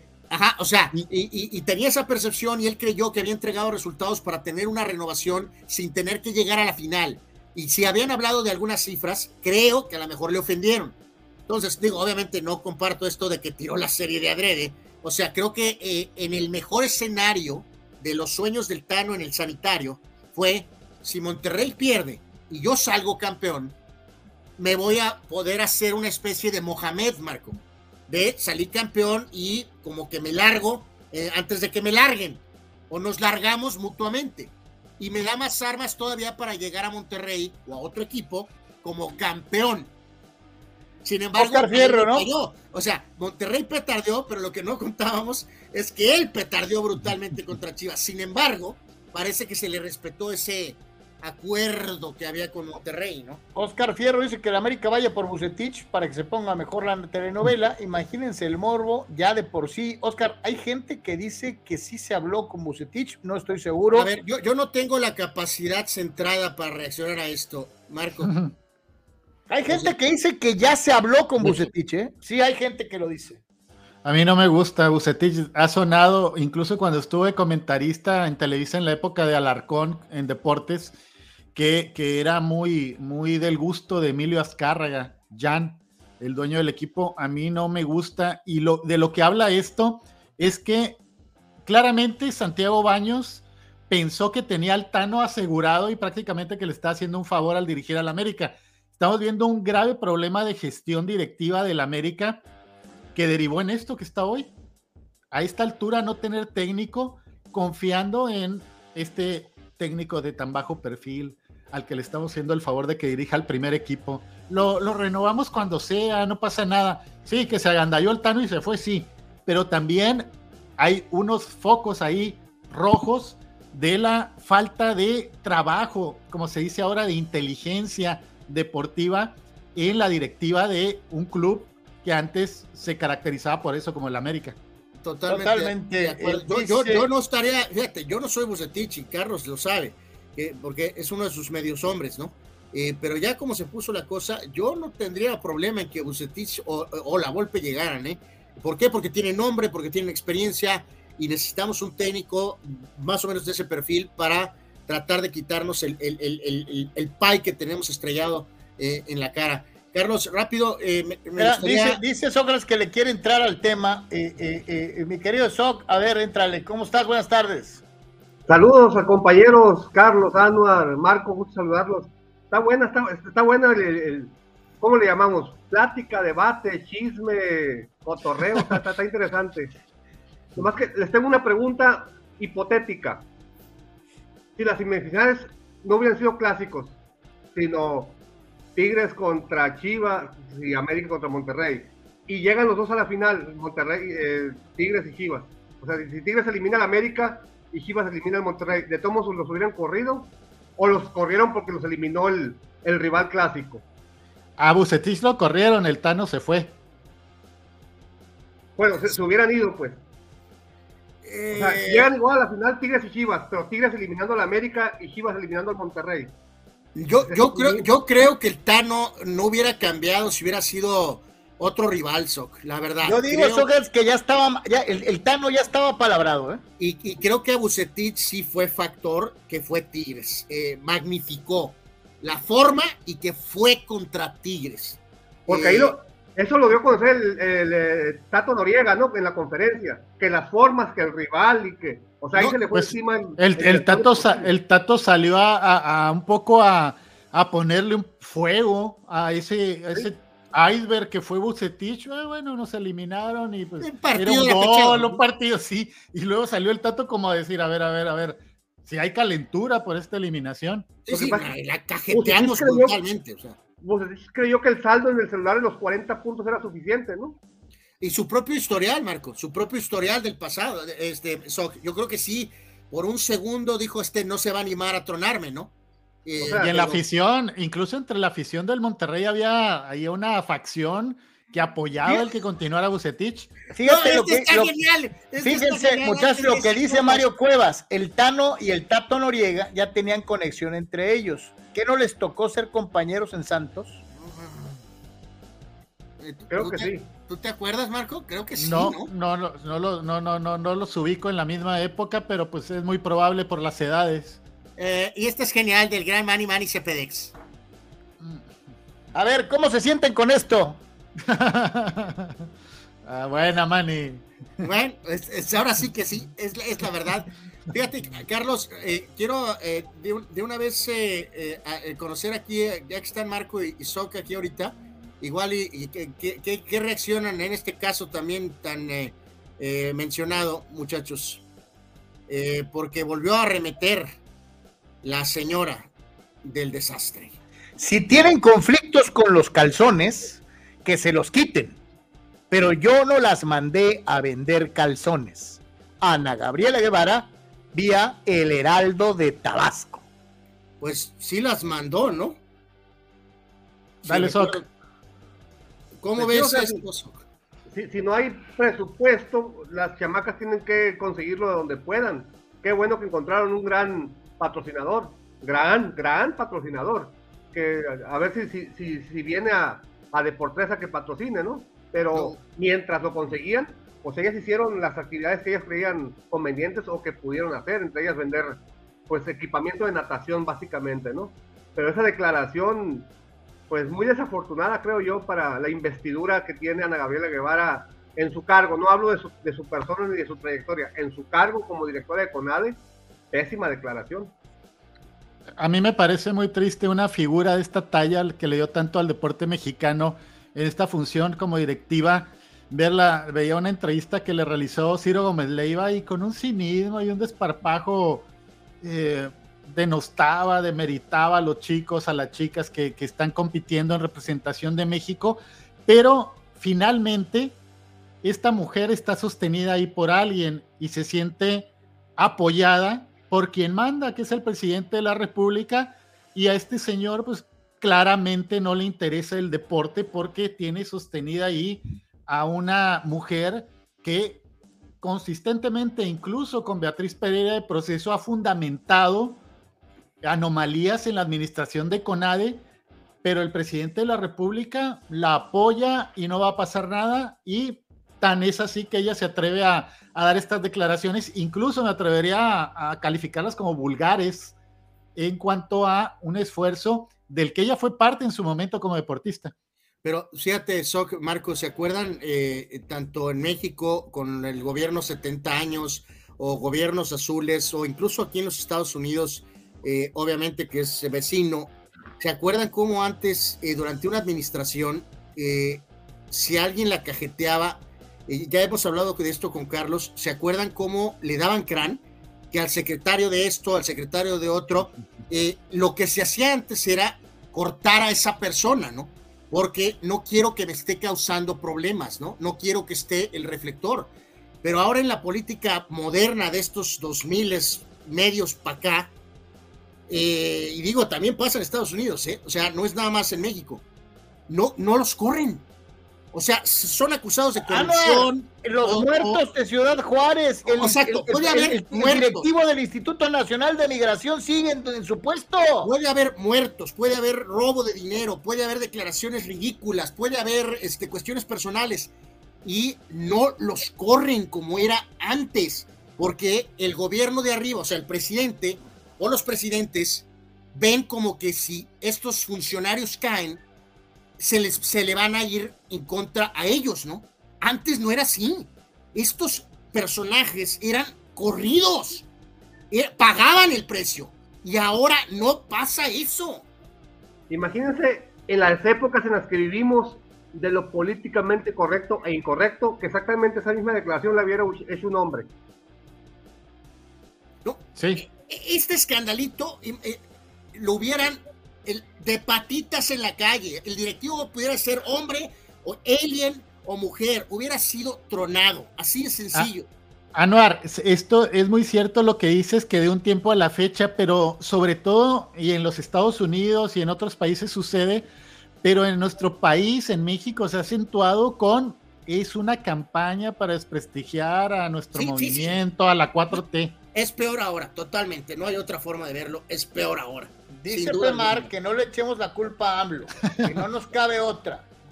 Eh, Pemar, ¿por qué no la ha corrido? Para poner a, quien quieras, al compadre. ¿Y por qué no la corrió ya? En Baja California pusieron a un compadre. ¿eh? Sí, sí, los compadres hasta gobernadores se hacen, ¿no? O sea, digo. Por todo lo que ha pasado con ella, aún con su estatus de figura como atleta, ya hubiera sido despedida en administraciones y en años pasados. Aparte, ha tenido sus broncas, no sé si personales, pero muy marcadas con las dos referentes Paolas, ¿no? Con Espinosa y Longoria. Pero, pero declaraciones duras de ambos lados. Digo, oye, si quieras ya lo, de Longoria no tiene madre, y te lo digo sinceramente. Estás hablando, junto con Lorena Ochoa, de las únicas dos mujeres mexicanas que han sido número uno del mundo en sus deportes. Y no por un espacio de tiempo de un mes o dos meses o tres. Estamos hablando de atletas que fueron las número uno del mundo por años, o por un año, o por tres años, o dos años. Eh, mucho más dominante Paola eh, que, que, el otro ejemplo de Lorena, ¿no? En donde, pues sí, tuvo el estatus de número uno del mundo, pero no tanto tiempo como una indiscutible número uno histórica como es el caso de Longoria. Y parece una burócrata, burócrata cuadrada, centrada y habla de dinero y no, que deben tanto dinero y que no comprobaron, no parece quedar nada en ella de aquella deportista de, cambiar un poco el chip y decir, voy a pensar como deportista, qué es lo que necesitan estas chicas, todo, no sé si la han podido ver en entrevistas, es, es desesperante cómo intentan cuestionarla y no, no la sacan de ahí. Eh, bueno, sin comentarios, sin comentarios. Y mira, qué, bueno que Pemar eh, se, pone la bandera y enseña sus colores eh, políticos. este, no, no, no, no, no, Pemar, no, no se trata de eso, porque si te fijas, échale coco, digo, la verdad no le presto atención a esto, por eso benditos deportes, pero ¿a qué funcionario realmente ha corrido? A ninguno. Los que se han ido son los que han renunciado. O, Oye, porque ya no están de acuerdo dabas el ejemplo, de Estados Unidos. Yo te pregunto, ¿crees que corrieron el tipo que se rió de Biden cuando se cayó ayer? Bueno, bueno, ese es, eh, hay otros ejemplos donde sí, no han despedido en la administración actual por el mismo caso que dijo Marco ahorita, porque, y decía Sócrates, o sea, porque si corro al secretario de Agricultura, se me va a venir a mí encima como una eh, señal de debilidad, o algo. es una estupidez.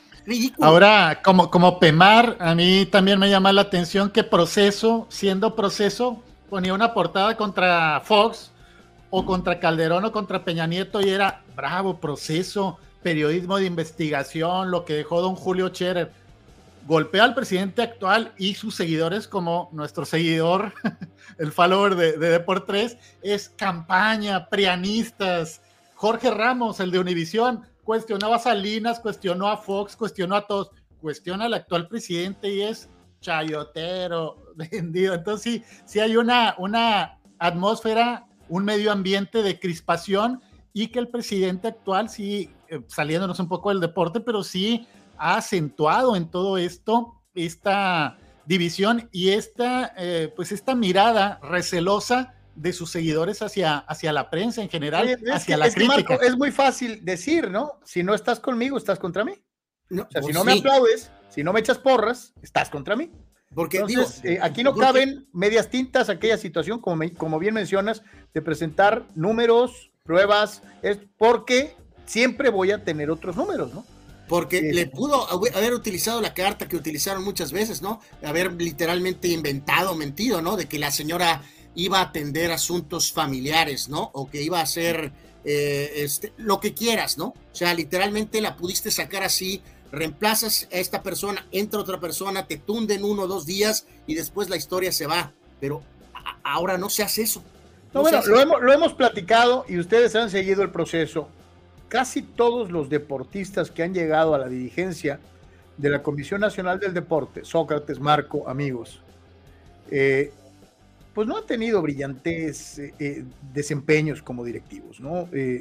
en su gran mayoría han petardeado, empezando con Carlos Hermosillo, pasando por algunos de los otros nombres que han estado ahí.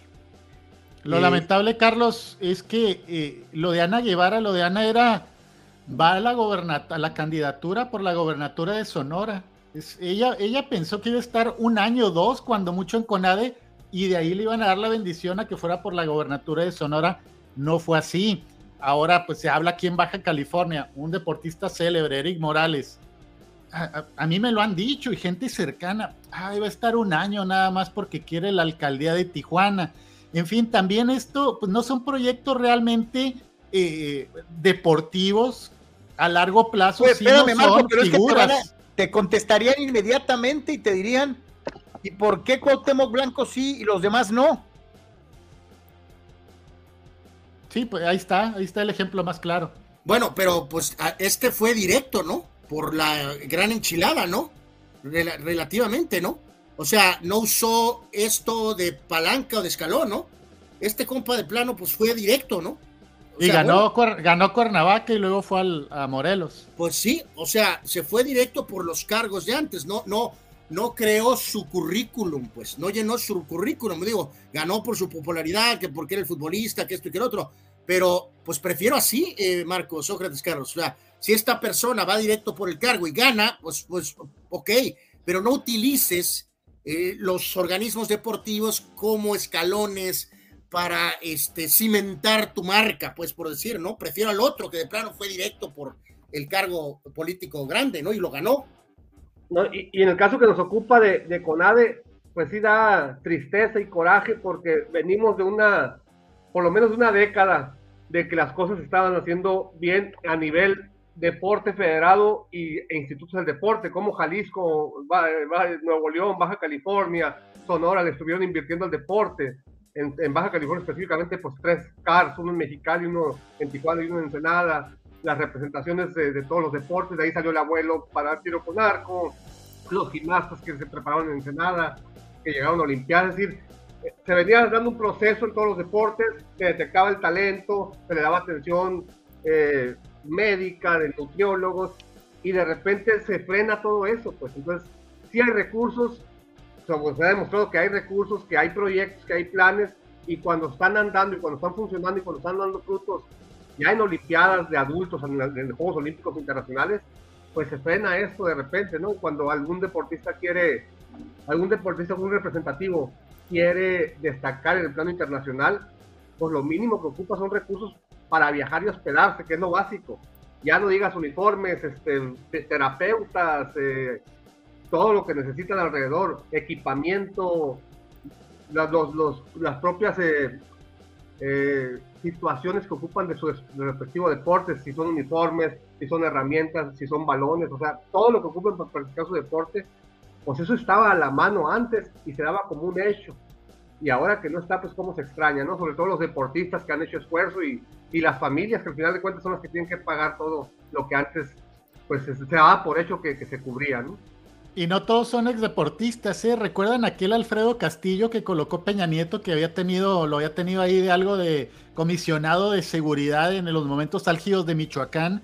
Y me decía alguien que alguna vez cascareó con él, que en su oficina tenía lleno de balones, camisetas, porque Peña Nieto dijo, ay, oye, Castillo, ¿por qué no lo ponemos en la CONADE? Le gusta mucho el fútbol y le va al Barcelona él, es, es, es, es fan del Barcelona ah, pues pone a Castillo, ah, el que teníamos aquí, el amigo del presidente, y él estuvo ahí en CONADE también con una gestión para el olvido, que iba con la, novia allá a los Juegos Olímpicos, con, con, viáticos pagados, en fin, no es todo, viene desde arriba, desde la presidencia, desde quienes mandan, que al deporte como país tercermundista lo, lo, lo tienen ahí como un tema menor. Marco Verdejo, actualmente no hay apoyo a los programas juveniles, nada que ver con épocas pasadas. Daniel Arce dice, arriba el gobernador de Morelos, es pedote, pero es nuestro Pau, dice eh, eh, Dani Arce. Este, eh, en fin. Mi querido Marco, como siempre es un placer platicar contigo. Te dejamos ir, porque sabemos que además tienes muchísimas eh, ocupaciones. Te agradecemos que te hayas aventado un, un, clavadazo para todas las situaciones futboleras. Feliz fin de semana. Igualmente, un abrazo para todos. Vamos a ver. Eh, y no les extrañe que esto que están ustedes viendo aquí, pues pudiera convertirse en algo más para adelante, lo hemos platicado con Marco en alguna ocasión, lo pretendemos este, platicar con una vez a la semana, estaría suave, una mesa redonda, este, eh, así como está eh, eh, esto de una u otra manera. Bendiciones, mi querido Marco, te mandamos un gran abrazo. Gracias, gracias, Carlos Anuar, y nos quedamos escuchando a Sócrates también. Un abrazo a los tres. Gracias, que Dios te bendiga, muchísimas gracias. Señores, este, por tres, AGP Deportes, Marco Domínguez, mi querido Sócrates, vamos a pausa, regresamos para platicar de el mundo de, la olla. Y de, la, olla. Y sus tacones, aquí en Deportes. Se le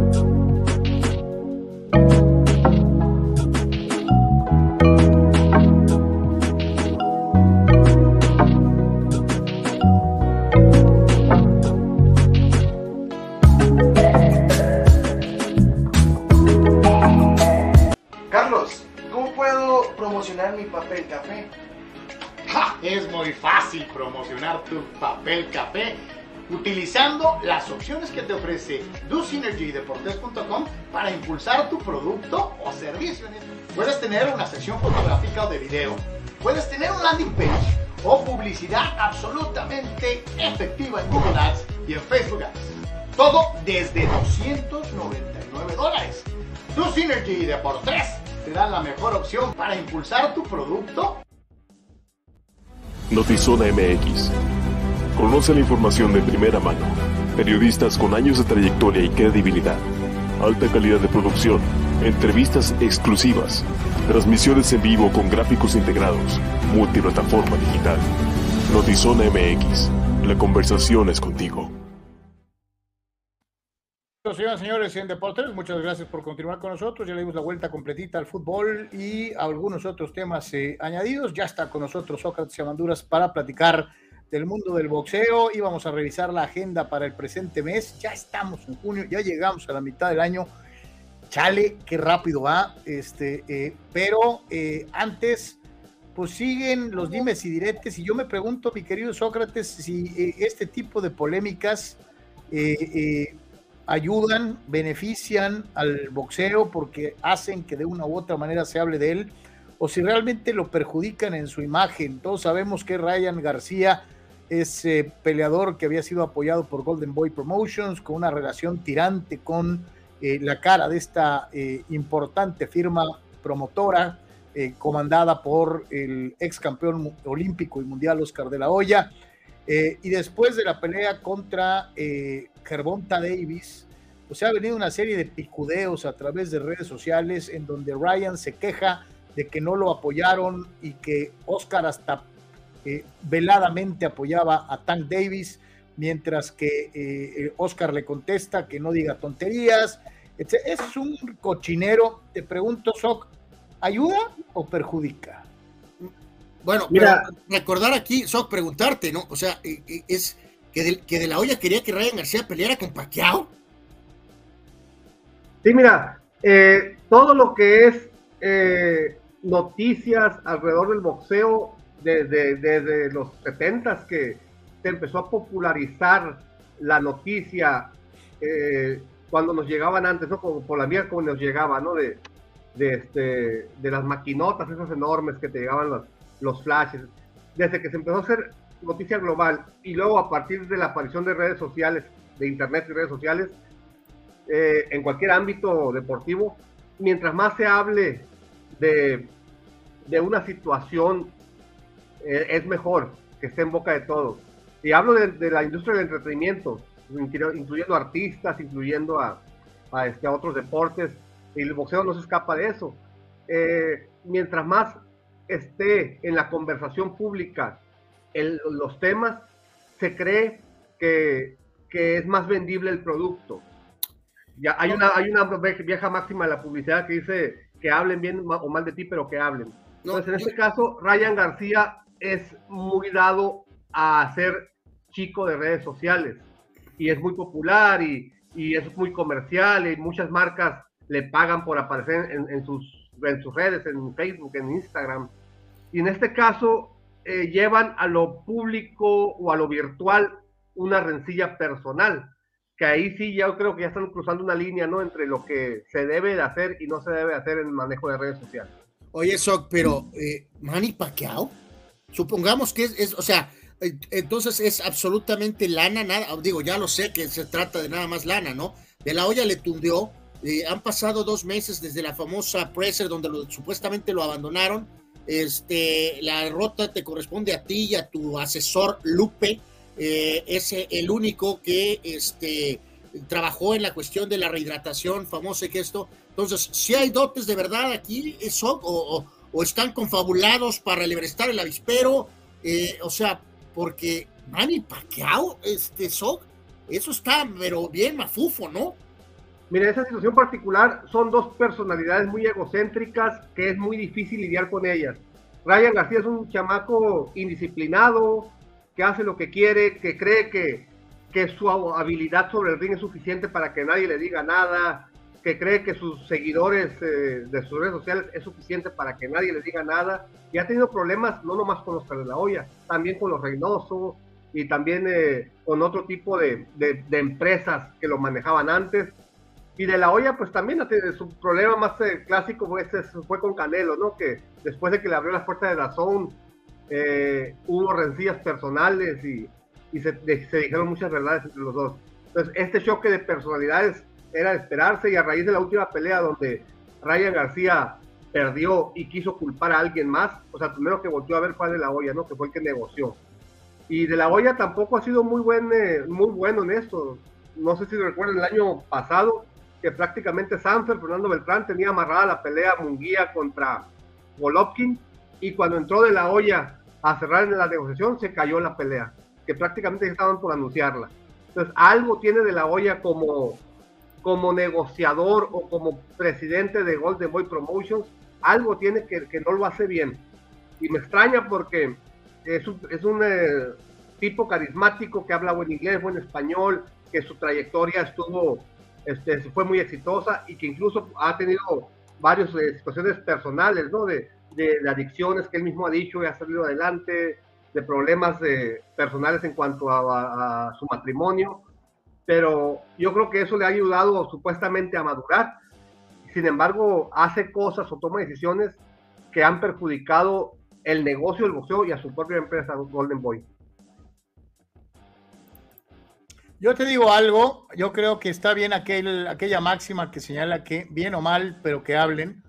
Pero sí creo, por ejemplo, el caso de Manny ya está retirado, no habría ninguna razón para regresar al cuadrilátero y mucho menos contra Ryan García, que viene de perder, que no le gana a Tank Davis, que yo dudo mucho que le pueda ganar a, a Devin Haney o que le pudiera ganar inclusive a Lomachenko. Te lo digo sinceramente, creo que Ryan García no le gana a lo mejor hasta se daría un tiro muy sabroso con el Pitbull Cruz. Eh, yo creo que el chavo no merece el estatus. Yo, creo que hace dos años nos dieron a, a, pensar o a creer que Ryan García podía ser la nueva cara del boxeo y que iba a empezar dominando los pesos ligeros. Dos años después nos damos cuenta que no forma parte de ese grupo de élite de su misma división.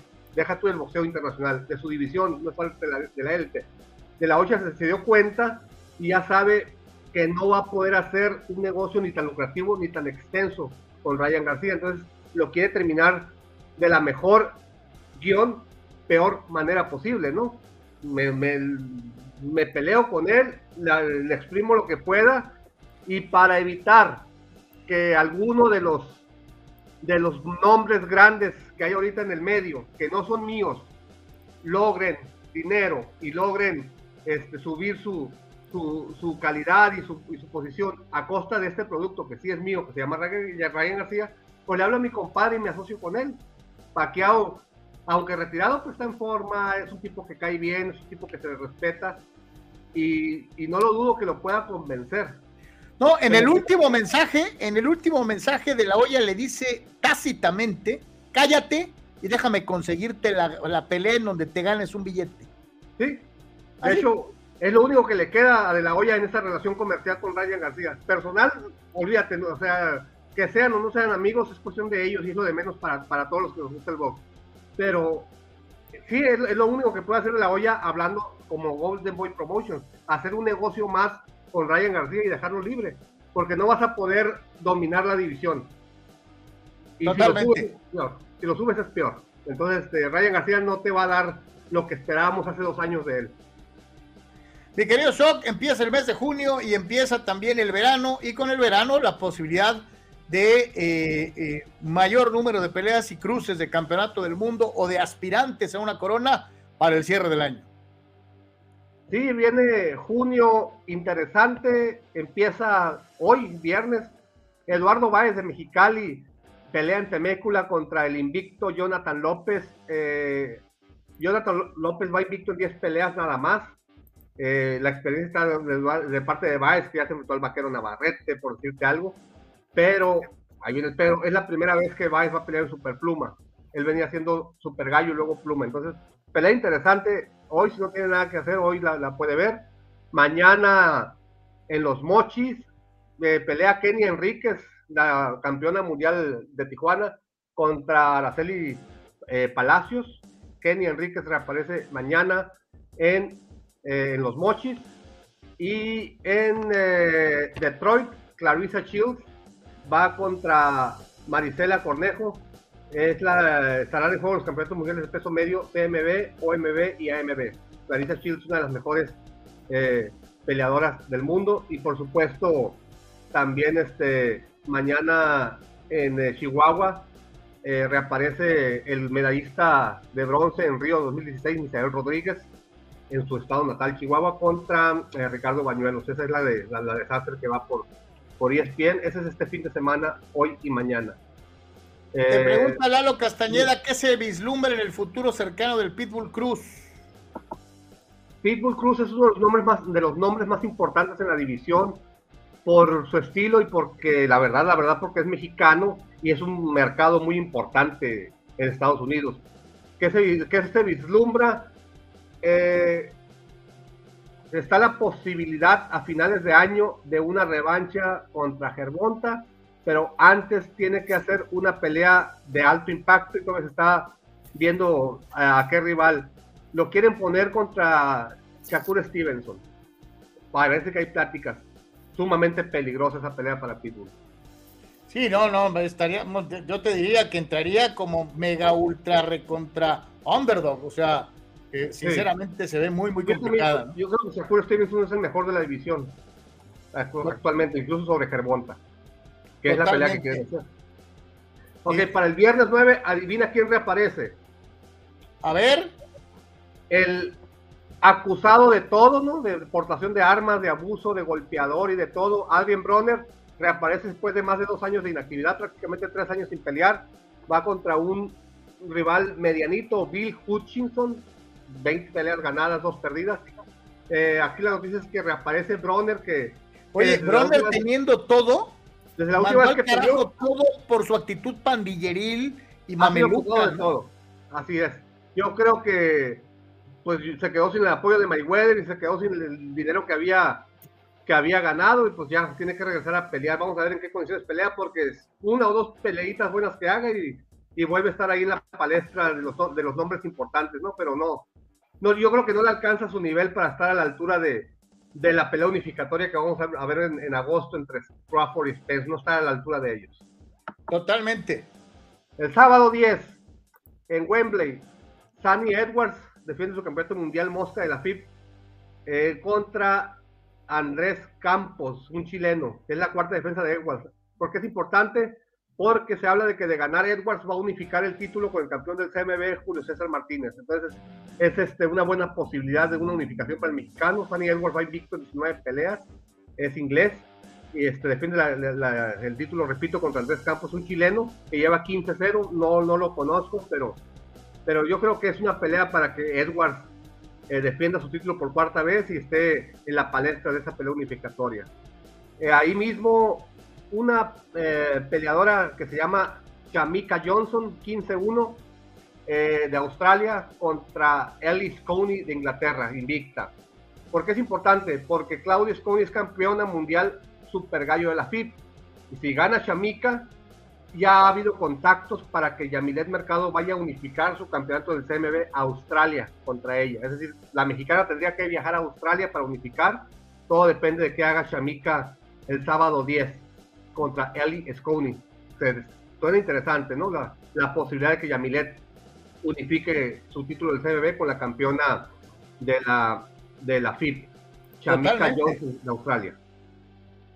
Eh, ese mismo sábado 10, en el Madison Square Garden, Campeonato Mundial Superligero de la OMB, Josh Taylor contra Teófimo López. Eh, yo creo que Taylor aquí, digo, salvo que el, el, viernes anterior a la pelea lo comentemos, Taylor no debe tener problemas para ganarle a Teófimo, pero bueno, la noticia es que Teófimo López va por el título mundial superligero de la OMB. Perfecto, oye, ese Teófimo que es también es que no es monedita de oro, ¿no? Lo mismo te cae bien, que te cae ya sabes dónde. Sí, mucha gente pues este, no le reconoce como, como auténtico su triunfo sobre Lomachenko porque eh, pues peleó lastimado Lomachenko, porque dicen que, que no ganó convincentemente y tuvo que subir a super ligero y en su última pelea le regalaron la decisión. Entonces está muy, muy desacreditado Teófimo López y va contra un sólido campeón que es campeón absoluto, pero en este caso nada más defiende el título de la OMB.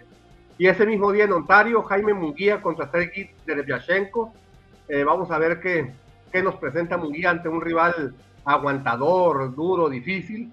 Y pues ya supuestamente es la última prueba antes de ir por el título mundial, por algún campeonato mundial medio, ¿no? Que también hay lo voy, que digo. Voy a hacer la pregunta mameluca del día y te pregunto, ¿de verdad Eric Morales está metido en la preparación de Jaime Munguía?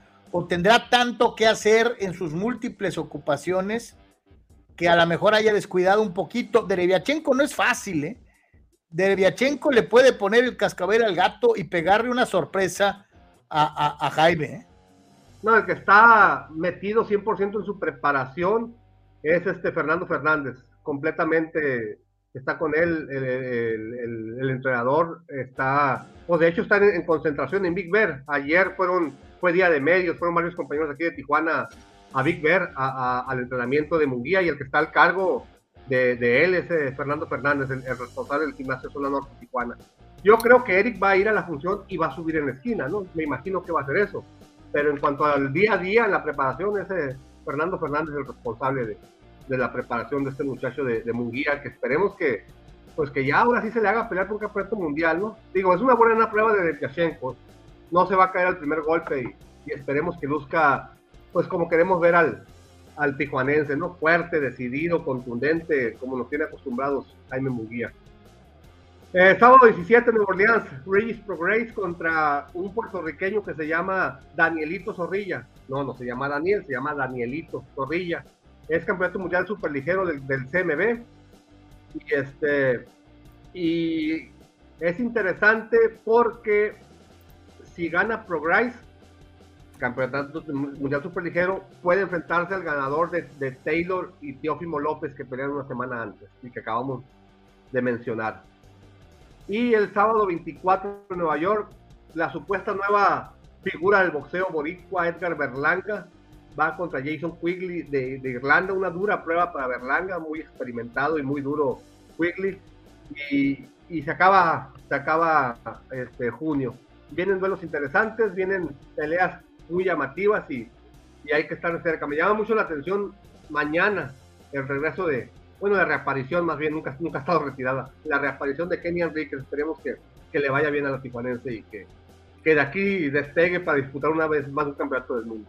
Antes de, de despedirnos, mi querido Soc, te preguntaría, estos ronrunes, este chisme, estas declaraciones de Conor McGregor y su supuesto interés de pelear en una exhibición o una pelea cuatro rounds eh, contra el Canelo Álvarez. Ya, ya hubo declaraciones de los dos lados. Eh, yo te pregunto, ¿cómo lo tomamos? ¿Como chunga? ¿Como cotorreo? Como, como, pues no tienen otra cosa que hacer. O, no, bueno, Carlos, chunga no es, o sea, pues quiere feria. El otro día sí. aparcó su yate Lamborghini en el Gran Premio de Mónaco, Carlos. Imagínate de cómo sale tener esos gastos.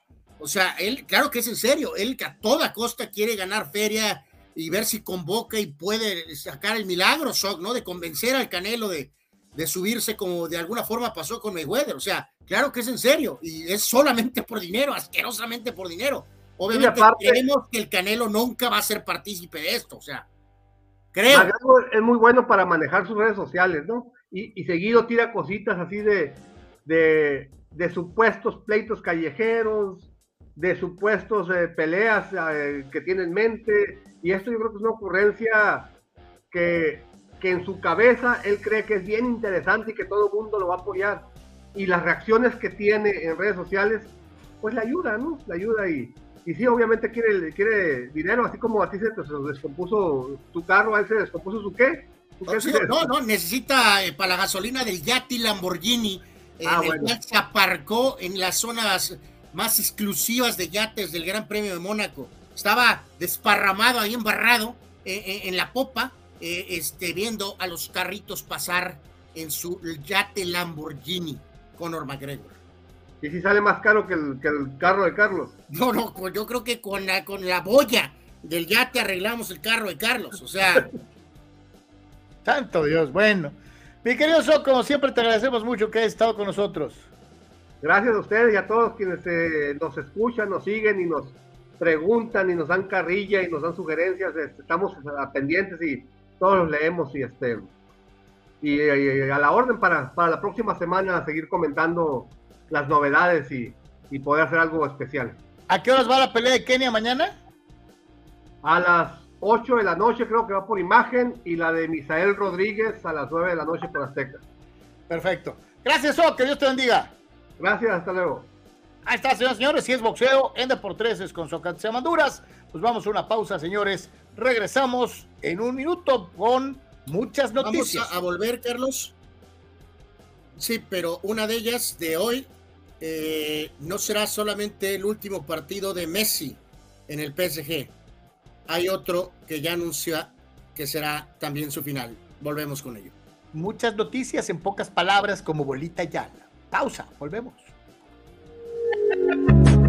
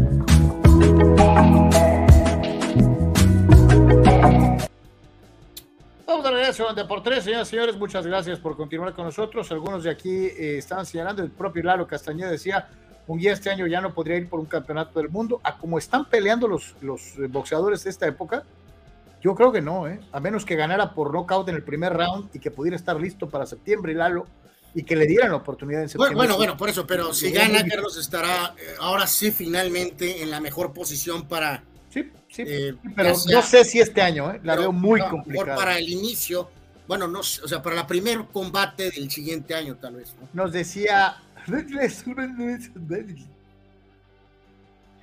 Eh, este es acá de tus amigos árabes, Carlos. Este, ¿En dónde está la MLS?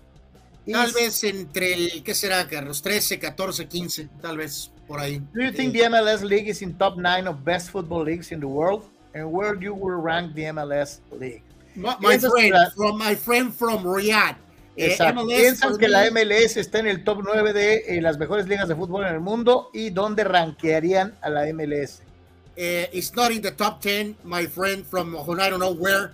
Uh, I would say maybe 13, 14, 15, maybe. I have to say that maybe it's top 20, but not top 10, not less top 9. So. Saludos a ti, mi querido bot. Papel café. Top 15, maybe. Top 15, maybe. Saludos a no sé dónde o a quién. Este, pero bueno. Este, Carlos, eh, hace unos un ratito, unos minutitos, eh, aparte de que será el último partido del Mesías del fútbol, Leo Messi con el PSG, también será de, el gran Sergio Ramos, Carlos. Eh, hace un ratito puso en sus redes que es, es bye, será un día especial mañana, diré adiós a otra etapa de mi vida, adiós al, PG, al PSG. No sé en cuántos lugares uno pueda sentirse como en casa, pero sin duda el PSG, su afición y París han sido uno de ellos para mí. ¿Se acuerdan? El primer torneo prácticamente no jugó Carlos por, por lesión. El segundo torneo fue pues discreto, bueno. Así que será curioso ver qué pasa con Sergio Ramos, a dónde va, si va a Arabia también, Carlos, o porque ni modo que regrese a España a jugar con el Rayo Vallecano, ¿no? Eso sí sería lamentable. Eh, eh, o no sé si los números de Messi con el PSG, ¿no? Este, ¿qué? Pues con Messi pasa lo mismo. Messi sí jugó el primer torneo y fue terrible, Carlos. Tuvo un segundo torneo bueno o muy bueno pero el equipo pues, se estrelló en la Champions y este, pues ahora todo indica que irá a Barcelona de regreso, prestado vía MLS por lo menos un año, ¿no? Así es, así que bueno, pues vamos a ver cómo se acomodan las cosas. adiós. Fíjense, dos de, digo, porque llevaron a Donnarumma, llevaron. Sí, de, de, ese grupo eran Donnarumma, Sergio Ramos, Donnarumma, Ramos, Messi. Y eh, nos falta alguien más por ahí, pero bueno, pues eran los principales. Este... Pero pues, pues sin pena ni gloria, ¿no? Digo, la realidad. Ganan, pues ganan la liga en Francia y no ganan nada más. Esa es la realidad. Este, cuando se esperaba que con este grupo de jugadores, sumados a los Neymars, a fíjate, también con el caso de Sergio Ramos. la Champions, El caso de Sergio Ramos también es curioso, ¿eh, Carlos? Porque la señora, la señora Pilar Rubio, la, es, es, es, es eh, hace de todo, Carlos. Es eh, presentadora, es eh, actriz, eh, y entonces continuamente iba de Madrid a París, Carlos. Entonces también ahí es uno de esos casos donde qué, donde gobierna capitán o cómo va eso. Sí, donde manda capitán o gobierna marinero, ¿no? Entonces no estoy tan seguro si también ella se quiere mover a Arabia o Estados Unidos. Por eso te digo que Espero que Sergio Ramos no acabe regresando a jugar en el Rayo Vallecano, Carlos. Eso sería triste, ¿no? Dice Eduardo de San Diego, lo que esperaba de Messi en PSG no llegó y quizá llegue con Mbappé solo. Bueno, ya de ayer platicábamos, Marco Asensio parece va a ser el primer refuerzo eh, que llega, ¿no? Será uno de los jugadores que llega eh, como jugadores ofensivos que va a reemplazar, bueno, bueno, no reemplazar, pero si se van Messi y Neymar, ya Marco Asensio llega vía Real Madrid, pues, ¿no? Héctor Ayón de volada, Rayados y Tigres queriendo fichar a Sergio Ramos, ¿no?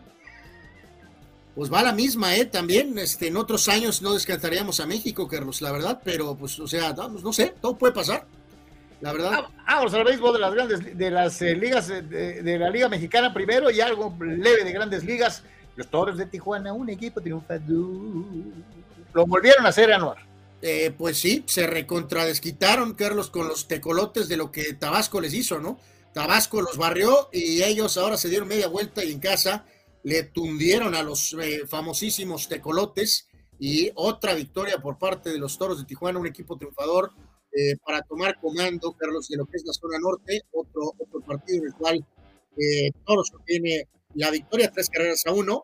Eh, Mayfield y Félix Pérez con eh, la cuestión del batazo eh, largo y Faustino Carrera, seis entradas en blanco, cinco hits y con esto eh, pues sacaron la escoba los toros en contra de los tecolotes. Por esto ya Tijuana ah, aumenta ligeramente su ventaja a uno y medio en la zona norte sobre Laguna, Monterrey y técnicamente Tecolotes, Carlos, que ha perdido cuatro en fila y la barrida en Tijuana incluida, está hasta el cuarto lugar, se fue el equipo de los Tecolotes Dos Laredos. Llegaron aquí como primeros y salieron de Tijuana en cuarto lugar de la zona norte, eh, pues, insisto, vapuleados por los toros, ¿no? Totalmente, así que pues eh, ahí está el base. Eh, el día de hoy fue, el día de ayer fue un día de esos particulares, ¿no, hermano? En donde realmente pues este, todos los equipos que seguimos tradicionalmente, de los que los mantenemos informados, pues... Pues fue, fue, fue, más raro, Carlos, porque no Yankees y no Dodgers. Y los padres pues jugaron temprano. Entonces en la tarde estábamos como... estaba el básquet, pero como el básquet también relativamente se acabó pues, a la mitad, pues fue una Sí, tarde sí, rara. sí. Realmente fue, fue así, algo como raro, digo, nomás este, como para... eh, Menos mal que ya llegó el platillo el día de hoy. Y la verdad es que eh, no es normal que Yankees y Dodgers estén juntos, así que evidentemente lo tenemos ahí en el... En el para, en el para hoy, Cachorros de Chicago visitando a los padres de San Diego, Tylion contra Michael Waka, Waka, Waka, cinco ganados, un perdido, cinco ganados, un perdido de Waka, Waka, este, eh, el partido a las 6 de la tarde con eh, 40 minutos y en punto de las 7 de la noche con 10 minutos, los Yankees de Nueva York y Luis Severino enfrentando al caballo de todos los caballos, Clayton Kershaw, seis ganados, cuatro perdidos, eh, eh, allá precisamente en Dodger Stadium. Así que, cachorritos padres, Yankees Dodgers, el día de hoy en el béisbol de las grandes ligas. Eh, Carlos, por supuesto, todos atentos a Yankees Dodgers, totalmente de acuerdo, pero me saltó lo que dijo aquí Eduardo, Carlos. Bueno, bueno, bueno, bueno, bueno. Fidel, Fidel, le pusieron una madriza a los, a los, a los tecolotes. O sea, eh, Carlos, aquí en este espacio tenemos una amplitud mental. Nuestro querido y gran amigo Eduardo Seares, Carlos, y por un segundo ya sé a dónde va, ¿eh, Carlos? no. ¿Por ¿Qué no? crees? ¿Que, que lo traigan a la América, dices? Así es. Ah, no inventes. Eduardo lo está proponiendo y yo lo respaldo. No, Anuar. ¡Ay, Carlos! ¡Qué agua fiesta eres! ¿Sabes cuánto gana este amigo? Pues Le gustaría para arreglar mi carro como 300 veces. o Más. Entonces, ¿qué prefieres? ¿Quedarte con Araujo y con Cáceres? Pues es que para eso ajusta. Mi querido Eduardo, eh, estoy de acuerdo contigo. No creo que vaya a pasar, pero pues me encantaría. ¿Por qué no? Pero pues no va a pasar. Dani Pérez Vega, curioso, fueron back to back to back, los tres home runs Sí, y las correcto, únicas carreras de toros. Dice, hoy en espera de que confirmen los insiders ah, si regresa Manny al lineup o no, y- y dice el buen. De acuerdo, Dani mi querido Dani. Totalmente tienes toda la razón. ¿no? Y dice Víctor Baños, vamos a llegar a esta serie contra Yankees en primer lugar compartido con Arizona. Hoy es día de Lou Gehrig, tendrán el juego ese ingrediente de nostalgia que lo hará aún más interesante. Le recordamos, empieza la serie Yankees Dodgers, ya que no llegan en serie mundial, pues hay que disfrutarla eh, en temporada regular. ¿no? Sí, De que eh, están en, ¿cómo se llama? En, en- en Los Ángeles, pero es aniversario de la muerte de Lugeri, que ahorita lo íbamos a mencionar. Por eso dice eh, Víctor que, es, o sea, es un día importante en la historia Yankee, porque es aniversario del fallecimiento del caballo, el señor. Y, y a mí este hombre cada vez me cae más en, en- en los eh, yarblocos. eh, eh, es, no, no es que sea franco ni sincero, es hocicón y es echador y es esta medio, medio fascistoide. A mí Helmut Marco me cae gordo. Eh, pues sí, Carlos, o sea, no voy a ir tan eh, arriba a decir que, que es racismo asqueroso, no lo creo, pero pues sí, no es fan de Checo, ¿no? Sinceramente queda muy claro que no, no, no es fan de Checo, ¿no? Este, no entiendo por qué está, ok, hay que ser exigente, hay que demandarle a tus empleados eh, lo, que, lo que gustes y mandes, pero yo creo que, digo, si Checo está mal, Carlos, ¿para qué lo rematas, no? ¿Para qué le tiras el árbol encima, no? O sea, ¿cuál es el objeto? Pues. Eh, y, además, el timing es asqueroso. Eh, oye, tu escudería domina en todos sentidos. ¿Por qué? ¿Sabes qué? Sería, le haría más bien a Checo y a él mismo. Si no te gusta, ¿para qué lo recontrataste? Bueno, porque Checo representa eh, muy atractivo en varias facetas, Carlos. Y además, pero reiteramos, ok, Checo probablemente sí, no está cerca de Verstappen, ya queda claro. Pero si vemos lo que ha hecho el torpedo Daniel Kvyat, Carlos, lo que hizo el simpático, el sonrisas Richardo, Carlos, eh, eh, nadie había entregado resultados en el segundo auto de Red Bull como lo ha hecho Checo, Carlos. Entonces, eh, pues sí, pero parece ser que esto no le importa a Helmut No, no le importa, no le importa, no le importa. Quien critica más a Checo que a los que mencionaste, ¿no? Sí, que no hicieron nada y petardearon. O sea, pues, y pues, Checo ha sido sólido. que lo prudente sería que Helmut Marco se callara la bocota, cabrón. O sea. Sí, de acuerdo. Eh, Carlos, recordar que vamos rumbo a, a, la cuestión del Gran Premio de España. Déjame, les muestro rapidito la parrilla de la segunda práctica. Digo, la primera, pues para variar, ¿quién crees que estaba primero? Y pues en la segunda, pues. ¿Qué hay otro? En la segunda también, ¿no? Eh, así que, este, déjame mostrárselas, amigos, nada más para rapidito. Gran Premio de España, obviamente, eh, pues es obvio que ya sabemos quién es ultra favorito. Y en este sentido, este. Eh, ah, ah, ahí está, bueno, ahorita aquí se los menciono, ¿no? Segunda práctica, sin ninguna sorpresa, Verstappen primero y Alonso segundo. Eh, con el Aston Martin como ha sido costumbre. Buen tiempo para Hulkenberg con el Haas, Checo cuarto. Los Mercedes un desastre absoluto, Hamilton en el puesto 11 y Russell en el 8, los Ferrari 6 y 7. O sea, en otras palabras, Carlos, esto significa, a menos que pase algo como que le falle el auto a Verstappen, el podium va a ser Verstappen, Alonso y pues no sé, alguien más. Sabrá Dios quién. ¿Viste lo que le preguntaron a Verstappen de si iba a ganar todas las carreras de la temporada? No lo vi, Carlos, pero me imagino que su respuesta es sí, porque recuerden, lo hemos dicho aquí en este humilde espacio, Verstappen no está pensando en 2023, está pensando en 2030, Carlos. Está pensando en arrasar todo porque quiere los récords de Hamilton, Carlos. Quiere los récords primero de Schumacher y los récords que ahora son de Hamilton. Verstappen está pensando en eso y si gana prácticamente todas las carreras de este año, pues para eso sirve esa situación. Dice Víctor Baños, Marco parece que es pariente de la Gabriela Guevara en eso de abrir la boca. Dice lamentable comentario. Eh, Fidel Ortiz, a Helmut le gusta defender a pilotos fracasados, ya parece que, ya que para él los fracasos son logros, además de que le pagan por atacar a Checo. Pues no sé si le paguen porque... Pues, pues no le pagan, él es, prácticamente el mero mero, pues, pero eh, Pero pues sí. sí. terrible, ¿no? Verdaderamente. Vamos a una pausa, no se vaya, regresamos, es 20 segundos y estamos de regreso. En todo momento. Este proyecto maravilloso. Y en cualquier lugar. Bienvenidos a la Secretaría de Seguridad. Klimbam. Diversión e información en un solo clic. Y al estar de regreso con todos ustedes, agradeciendo como siempre que nos acompañen a lo largo de todo el programa, eh, invitándoles de nuevo a participar activamente eh, en eh, sus comentarios y nos vamos rápidamente con algo más dentro de lo que es precisamente el despliegue de información para el día de hoy. ya es un hecho, Javier Aguirre se queda al frente del Mallorca. dentro de lo que es precisamente el fútbol de la Liga de las Estrellas, la famosa Liga Española. Eh, eh, ya nos habían dado, pues obviamente, algún viso en el sentido de que no pretendía venir a México. Y creo que es un buen paso para Javier, eh, que creo se siente más cómodo dirigiendo en España que en México. Sí, pues no sabemos el nivel, Carlos, ahorita porque también tendremos el un día como hoy en un segundito, ¿no? después de lo de Monterrey, Carlos, yo creo que Aguirre no andaba para, para, para andar con cosas, ¿no? Es un muy buen y si tuviste presión en Monterrey, imagínate lo que hubiera sido dirigir América, ¿no? Sí, él lo sabe, Carlos, y, y en este sentido, pues ponle que a lo mejor la oferta si es que llegaron oferta, pudo haber sido muy buena.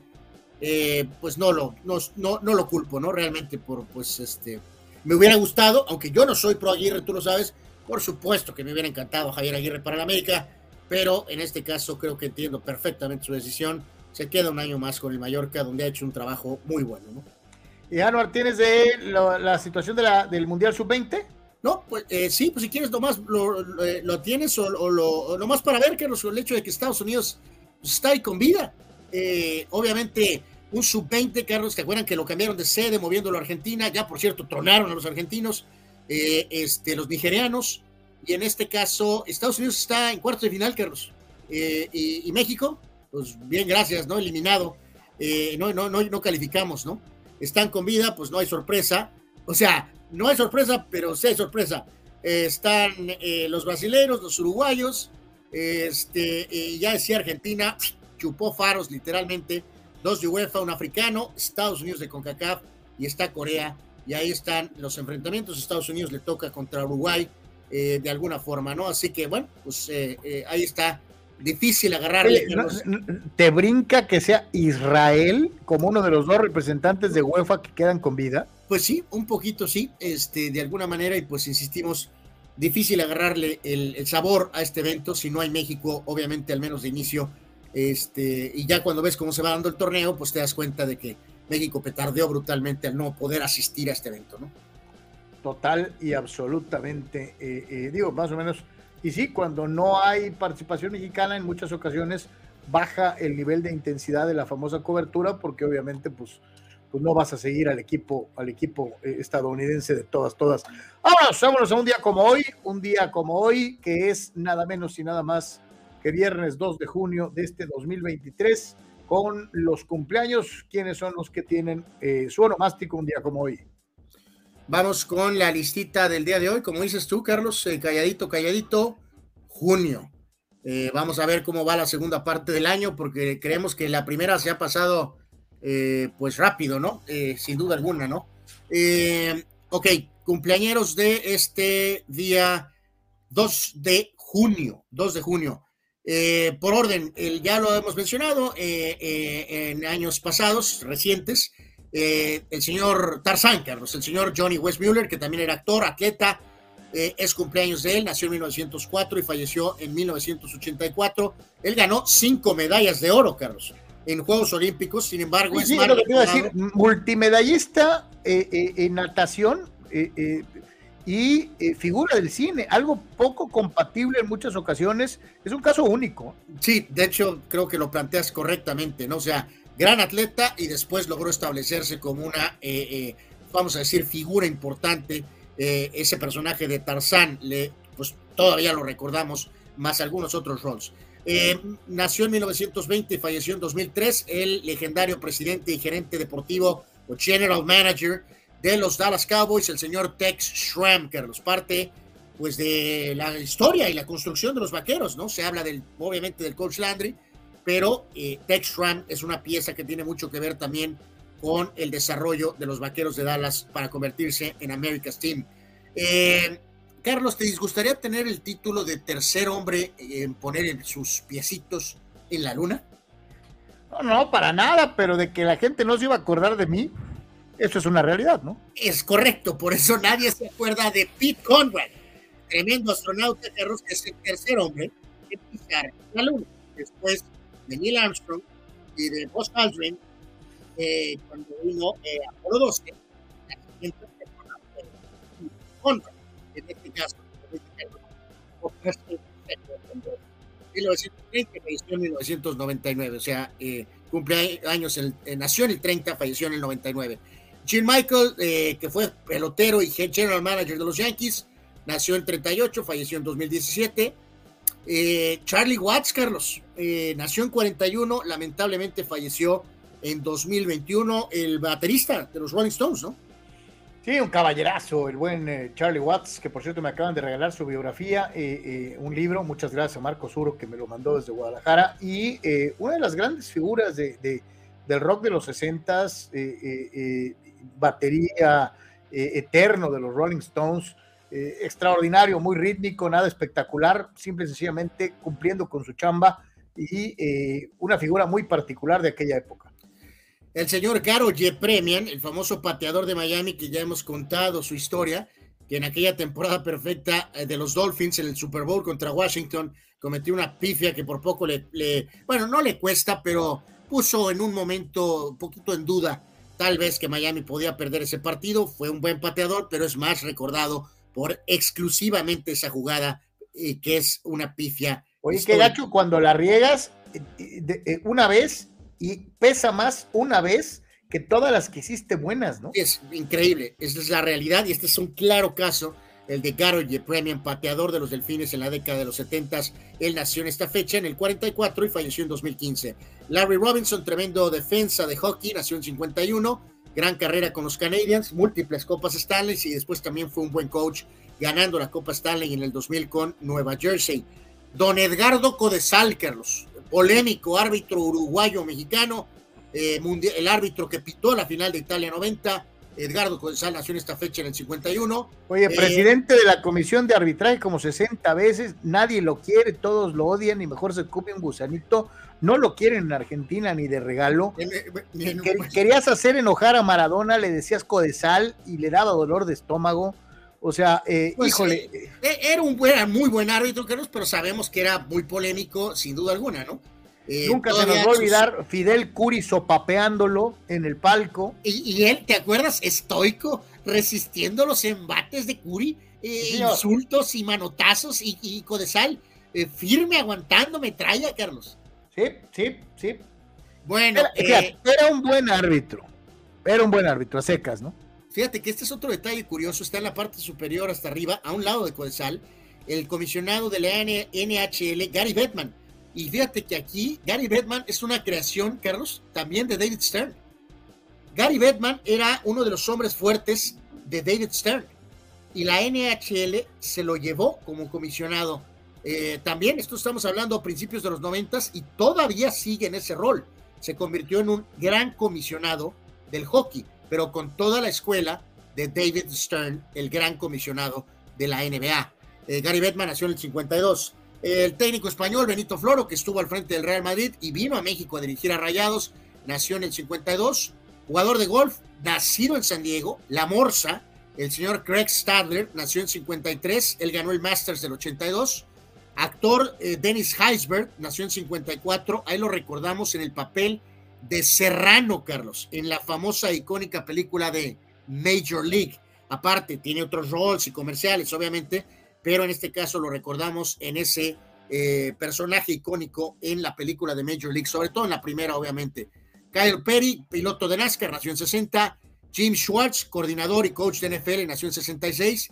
Gran relevista zurdo de mis Yankees de, éxito de dinastía en los 90, a finales de los 90, el gran bullpen, Mariano, Jeff Nelson, ahí estaba Mike Stanton, que también tuvo muy buenos momentos con los Bravos Mike Stanton nació en 67. Buen pelotero en grandes ligas, Raúl Ibáñez, jugando con varios equipos, nació en 73. El mero mero de Marvel, Kevin Feige, nació en 73, aunque recientemente Marvel también ha andado con la brújula perdidona. Earl Boykins, movedor de los Nuggets y de otros equipos, chaparrito, chaparrito, para los estándares de NBA, nació en 76. Este actor, Carlos Zacari Quinto, nació en 77, hizo una buena labor como Spock, Carlos, en la trilogía más moderna de, Star Trek. Eh, digo, nadie como Leonard Nimoy, pero estarás de acuerdo que hizo un buen papel como Spock. Sí, sí, muy, muy bueno, la verdad, muy respetable eh, con todo y que obviamente pues nadie va a romper el primero que puso el molde, ¿no? Absolutamente, muy buena actriz brasileña, eh, americana, Morena Bacarín, nació en 79, varias películas, entre ellas Deadpool y también algunas series de televisión exitosas. Esteban Solari, parte de los Solari, este es el delantero que estuvo en Pumas algún rato, nació en esta fecha en 80, en 1980, gran goleadora de la selección de Estados Unidos femenil, Abby Wambach, también nació un 2 de junio del 80, el famoso Kun Agüero, delantero argentino, el goleador histórico del Manchester City y ahora estrimero, estrimero, nació en 1988, Ryan Lindley, que fue un quarterback muy exitoso con los Aztecs recientemente en el fútbol americano colegial, un ratito en la NFL, nació en 89, y este uno de los grandes bultos para cerrar la lista, Carlos, la presión lo hizo pedazos. ¿Te acuerdas del pobre de Freddy Adu, la gran eh, eh, la gran Oh. promesa del fútbol de Estados Unidos. Decían que era el nuevo Pelé Anuar. Eh, pues sí, este, este muchacho fue acabado, Carlos, con lo de el próximo Messi. También lo hicieron pedazos. eh, con, con los, ¿cómo le llamas? Como los nombres, como las etiquetas. Sí, terrible, Eh, terrible. Lo hicieron pedazos, ¿no? Eh, auténticamente, ¿no? Eh, Eh, así que ahí está, vámonos. ahí está la lista de hoy. Vámonos con eventos, sucesos y decesos un día como hoy. Recta final de, de por tres, amigos, y en este caso, en cuanto a fallecimientos, es de Lou Gehrig, uno de los grandes símbolos de la historia de los Yankees, seis series mundiales, la famosa racha de partidos jugados, lamentablemente falleció muy joven, a los 37 años, por la edad, la enfermedad que ah, básicamente adoptó literalmente su nombre. El gran Lou Gehrig nació en 1903 y falleció en 1941, uno de los grandes jugadores de béisbol de todos los tiempos y símbolo, por supuesto, de mis Yankees. Eh, Bruce McLaren, eh, piloto eh, fundador de alguna manera de la escudería que lleva su nombre, él lamentablemente falleció a los 32 años en 1970 en una cuestión, obviamente, como era en esos tiempos, con los sarcófagos con ruedas, falleció muy joven Bruce McLaren a los 32 años. Y muy buen jugador en NBA y también después directivo, Wes Unseld, tres años de su, de su partida, él falleció en, mil, en 2020, insisto, buen hombre NBA como jugador y como directivo. En cuanto a eventos, en esta fecha, pero del 35, culminaba la carrera del gran Babe Ruth, Carlos. A los 40 años, literalmente anunciaba su retiro. El gran Babe, el símbolo todavía del béisbol en estos tiempos, se retiraba en 1935. Eh, en Sí, esta muchos, fecha. muchos asumen que, se retiraría como Yankee, ¿no? Se retiró como Bravo. eh, eh, y la realidad es que en el último partido de su vida se retira su último turno al bat con un roletazo por primera base. Se sentía mal, le dolía una pierna y tuvo que avisar que se iba del partido. Caminó rumbo al jardín izquierdo, que era donde estaba el clubhouse del equipo. La gente se paró y le aplaudió. Nunca pensaron que sería la última vez que eh, vestiría un uniforme como jugador. Eh, su último turno al bat, Anwar, eh, un roletazo por primera base, ¿no? Pues sí, ya lo hemos dicho, los finales no, no, no son, no pasan a veces como queremos, ¿no? En los grandes atletas, los grandes deportistas. En esta fecha, por el 73, Margaret Court, que en ese momento era una jugadora veterana, le ganaba a la, a la, a la muy joven Chris Evert para obtener su quinto título en Francia. En esta fecha, en el 87, los marineros seleccionaban en el draft a Ken Griffey Jr., selección número uno de todo el draft. En esta fecha, pero de 89, la icónica Carlos película Dead Poets Society, la Sociedad de los Poetas Muertos con el gran Robin Williams, una película, Carlos, que tú y yo, y bueno, mil- millones de gentes que amamos, icónica esta película. Eh, este era su debut en esta fecha, pero del 89. Y en 2015, el eh, corrupto Sepp Blatter anunciaba su renuncia cinco días después de que había ganado la reelección para seguir al frente de la FIFA. Uno jamás pensaría, eh, eh, obviamente, que eh, Robin Williams, después del papel en The Poets Society, terminaría su vida eh, con su propia mano, ¿no? Eh, de manera increíble, un hombre inspirador. Pues sí, porque bien lo dices, en la película lo que inspiraba al profesor Keating era vida, ¿no, Carlos? Era vivir la vida, eh, que es uno de sus roles más icónicos, ¿no? Y curioso en esa película, si no la ha visto, véala. ¡Spoilers!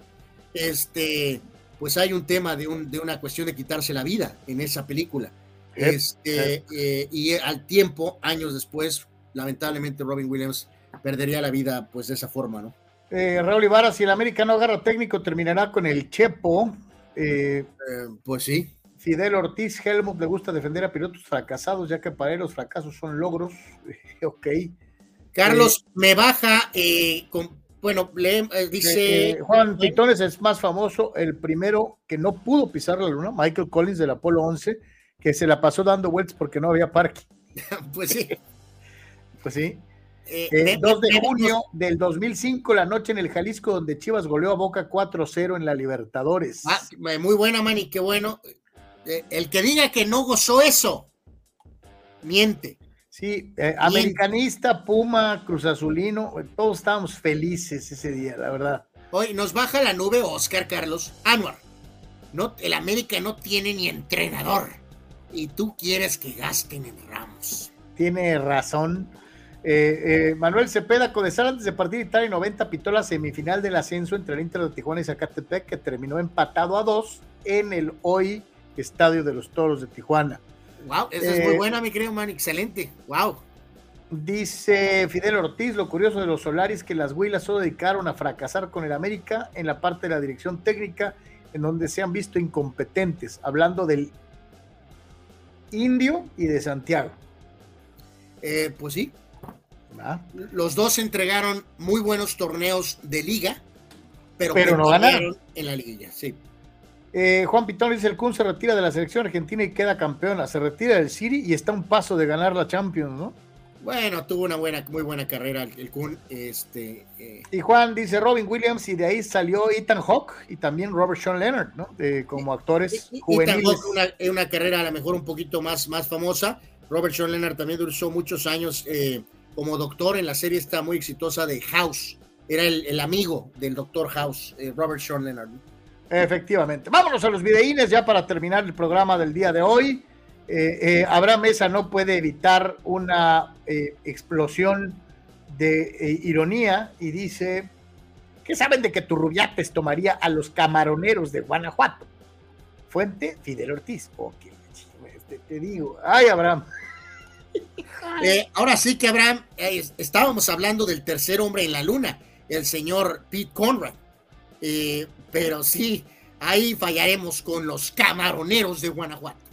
Vámonos a los videitos. Vamos a ver qué, qué es lo que eh, nos encontramos en la red el día de hoy. Eh, ¡uh! festejando y cayó. Eh, oh, oh, demasiado peso, moviendo. Oh my God. demasiado peso, muchachos. Este ya sabemos qué le va a pasar. Se lo ganó a pulso. Petardazo. ¿Qué? Qué bueno. ¿Y, eh, y esto? Oh, oh, ¡No! ¡Oh! Les cayó encima por Les cayó fulano. encima. Este se enoja, arma berrinche, se quiere largar y. ¡Uah! Y cayó en el vómito, que es peor todavía. Y la- oh, oh, Dios mío, por favor, en esas mesas no se puede. Y este es bobsled de, pues no sé de qué. ¡Uah! Ahí se embarró de cara. Oh, oh, esto ya sabemos a dónde va. Oh, oh. ¡Oh! Pobre muchachito, le cayó con las tepalcuanas en la cara. Demasiado peso, muchachos. Oh. Bueno. Oh, oh. Las amitas. Oh. Bueno, ya qué carajo, bueno, chale. Ah, no, Oh, estoy que no, Víctor nos remató, Carlos. tu rubiates a la América. Eh, eh, saludos a Turru, es una muy buena persona, pero eh, estamos buscando otra opción. Chuy Vega, saludos, mi querido Chucho. Gracias, como siempre, por estar con Por nosotros. cierto, Yankees gana la serie. ¿Te estás mojando, Anuar Yeme? Sí, señor. Ah, mira, Abraham me, me leyó la. eh, Estamos en sintonía, Carlos. A ver si es cierto. Bueno. Señores, a nombre de todos los que trabajamos, el día de hoy trabajamos todos, porque Manuel estuvo muy activo en, en- en- en redes, eh, estuvieron, Saludos, de, Chuy. sí, estuvieron de visita eh, eh, Marco y Sócrates, y desde luego todos ustedes, en donde quiera que hayan participado y nos hayan visto. Anuar, gracias. Gracias, Juan dice que pues yo creo que nos van a barrer, yo creo. ¿O será 3-0 hoy? No, yo creo que dice que nos van a barrer. Ni Lalo Castañeda dice América a Turrubiates, nosotros le marcamos. Dice Lalo, chale, bueno. Eh, le decía, entonces hoy participó todo el mundo y le agradecemos mucho a todos que hayan estado con nosotros A todos Eh. por sus aportaciones en la semana, muchísimas gracias. Y el día, el día de hoy. Carnal, muchas gracias. gracias a todos, buen viernes, buen fin de semana, cuídense mucho, suerte. Muchísimas gracias, buenas tardes, buen provecho, pase bien para todos, feliz fin de semana.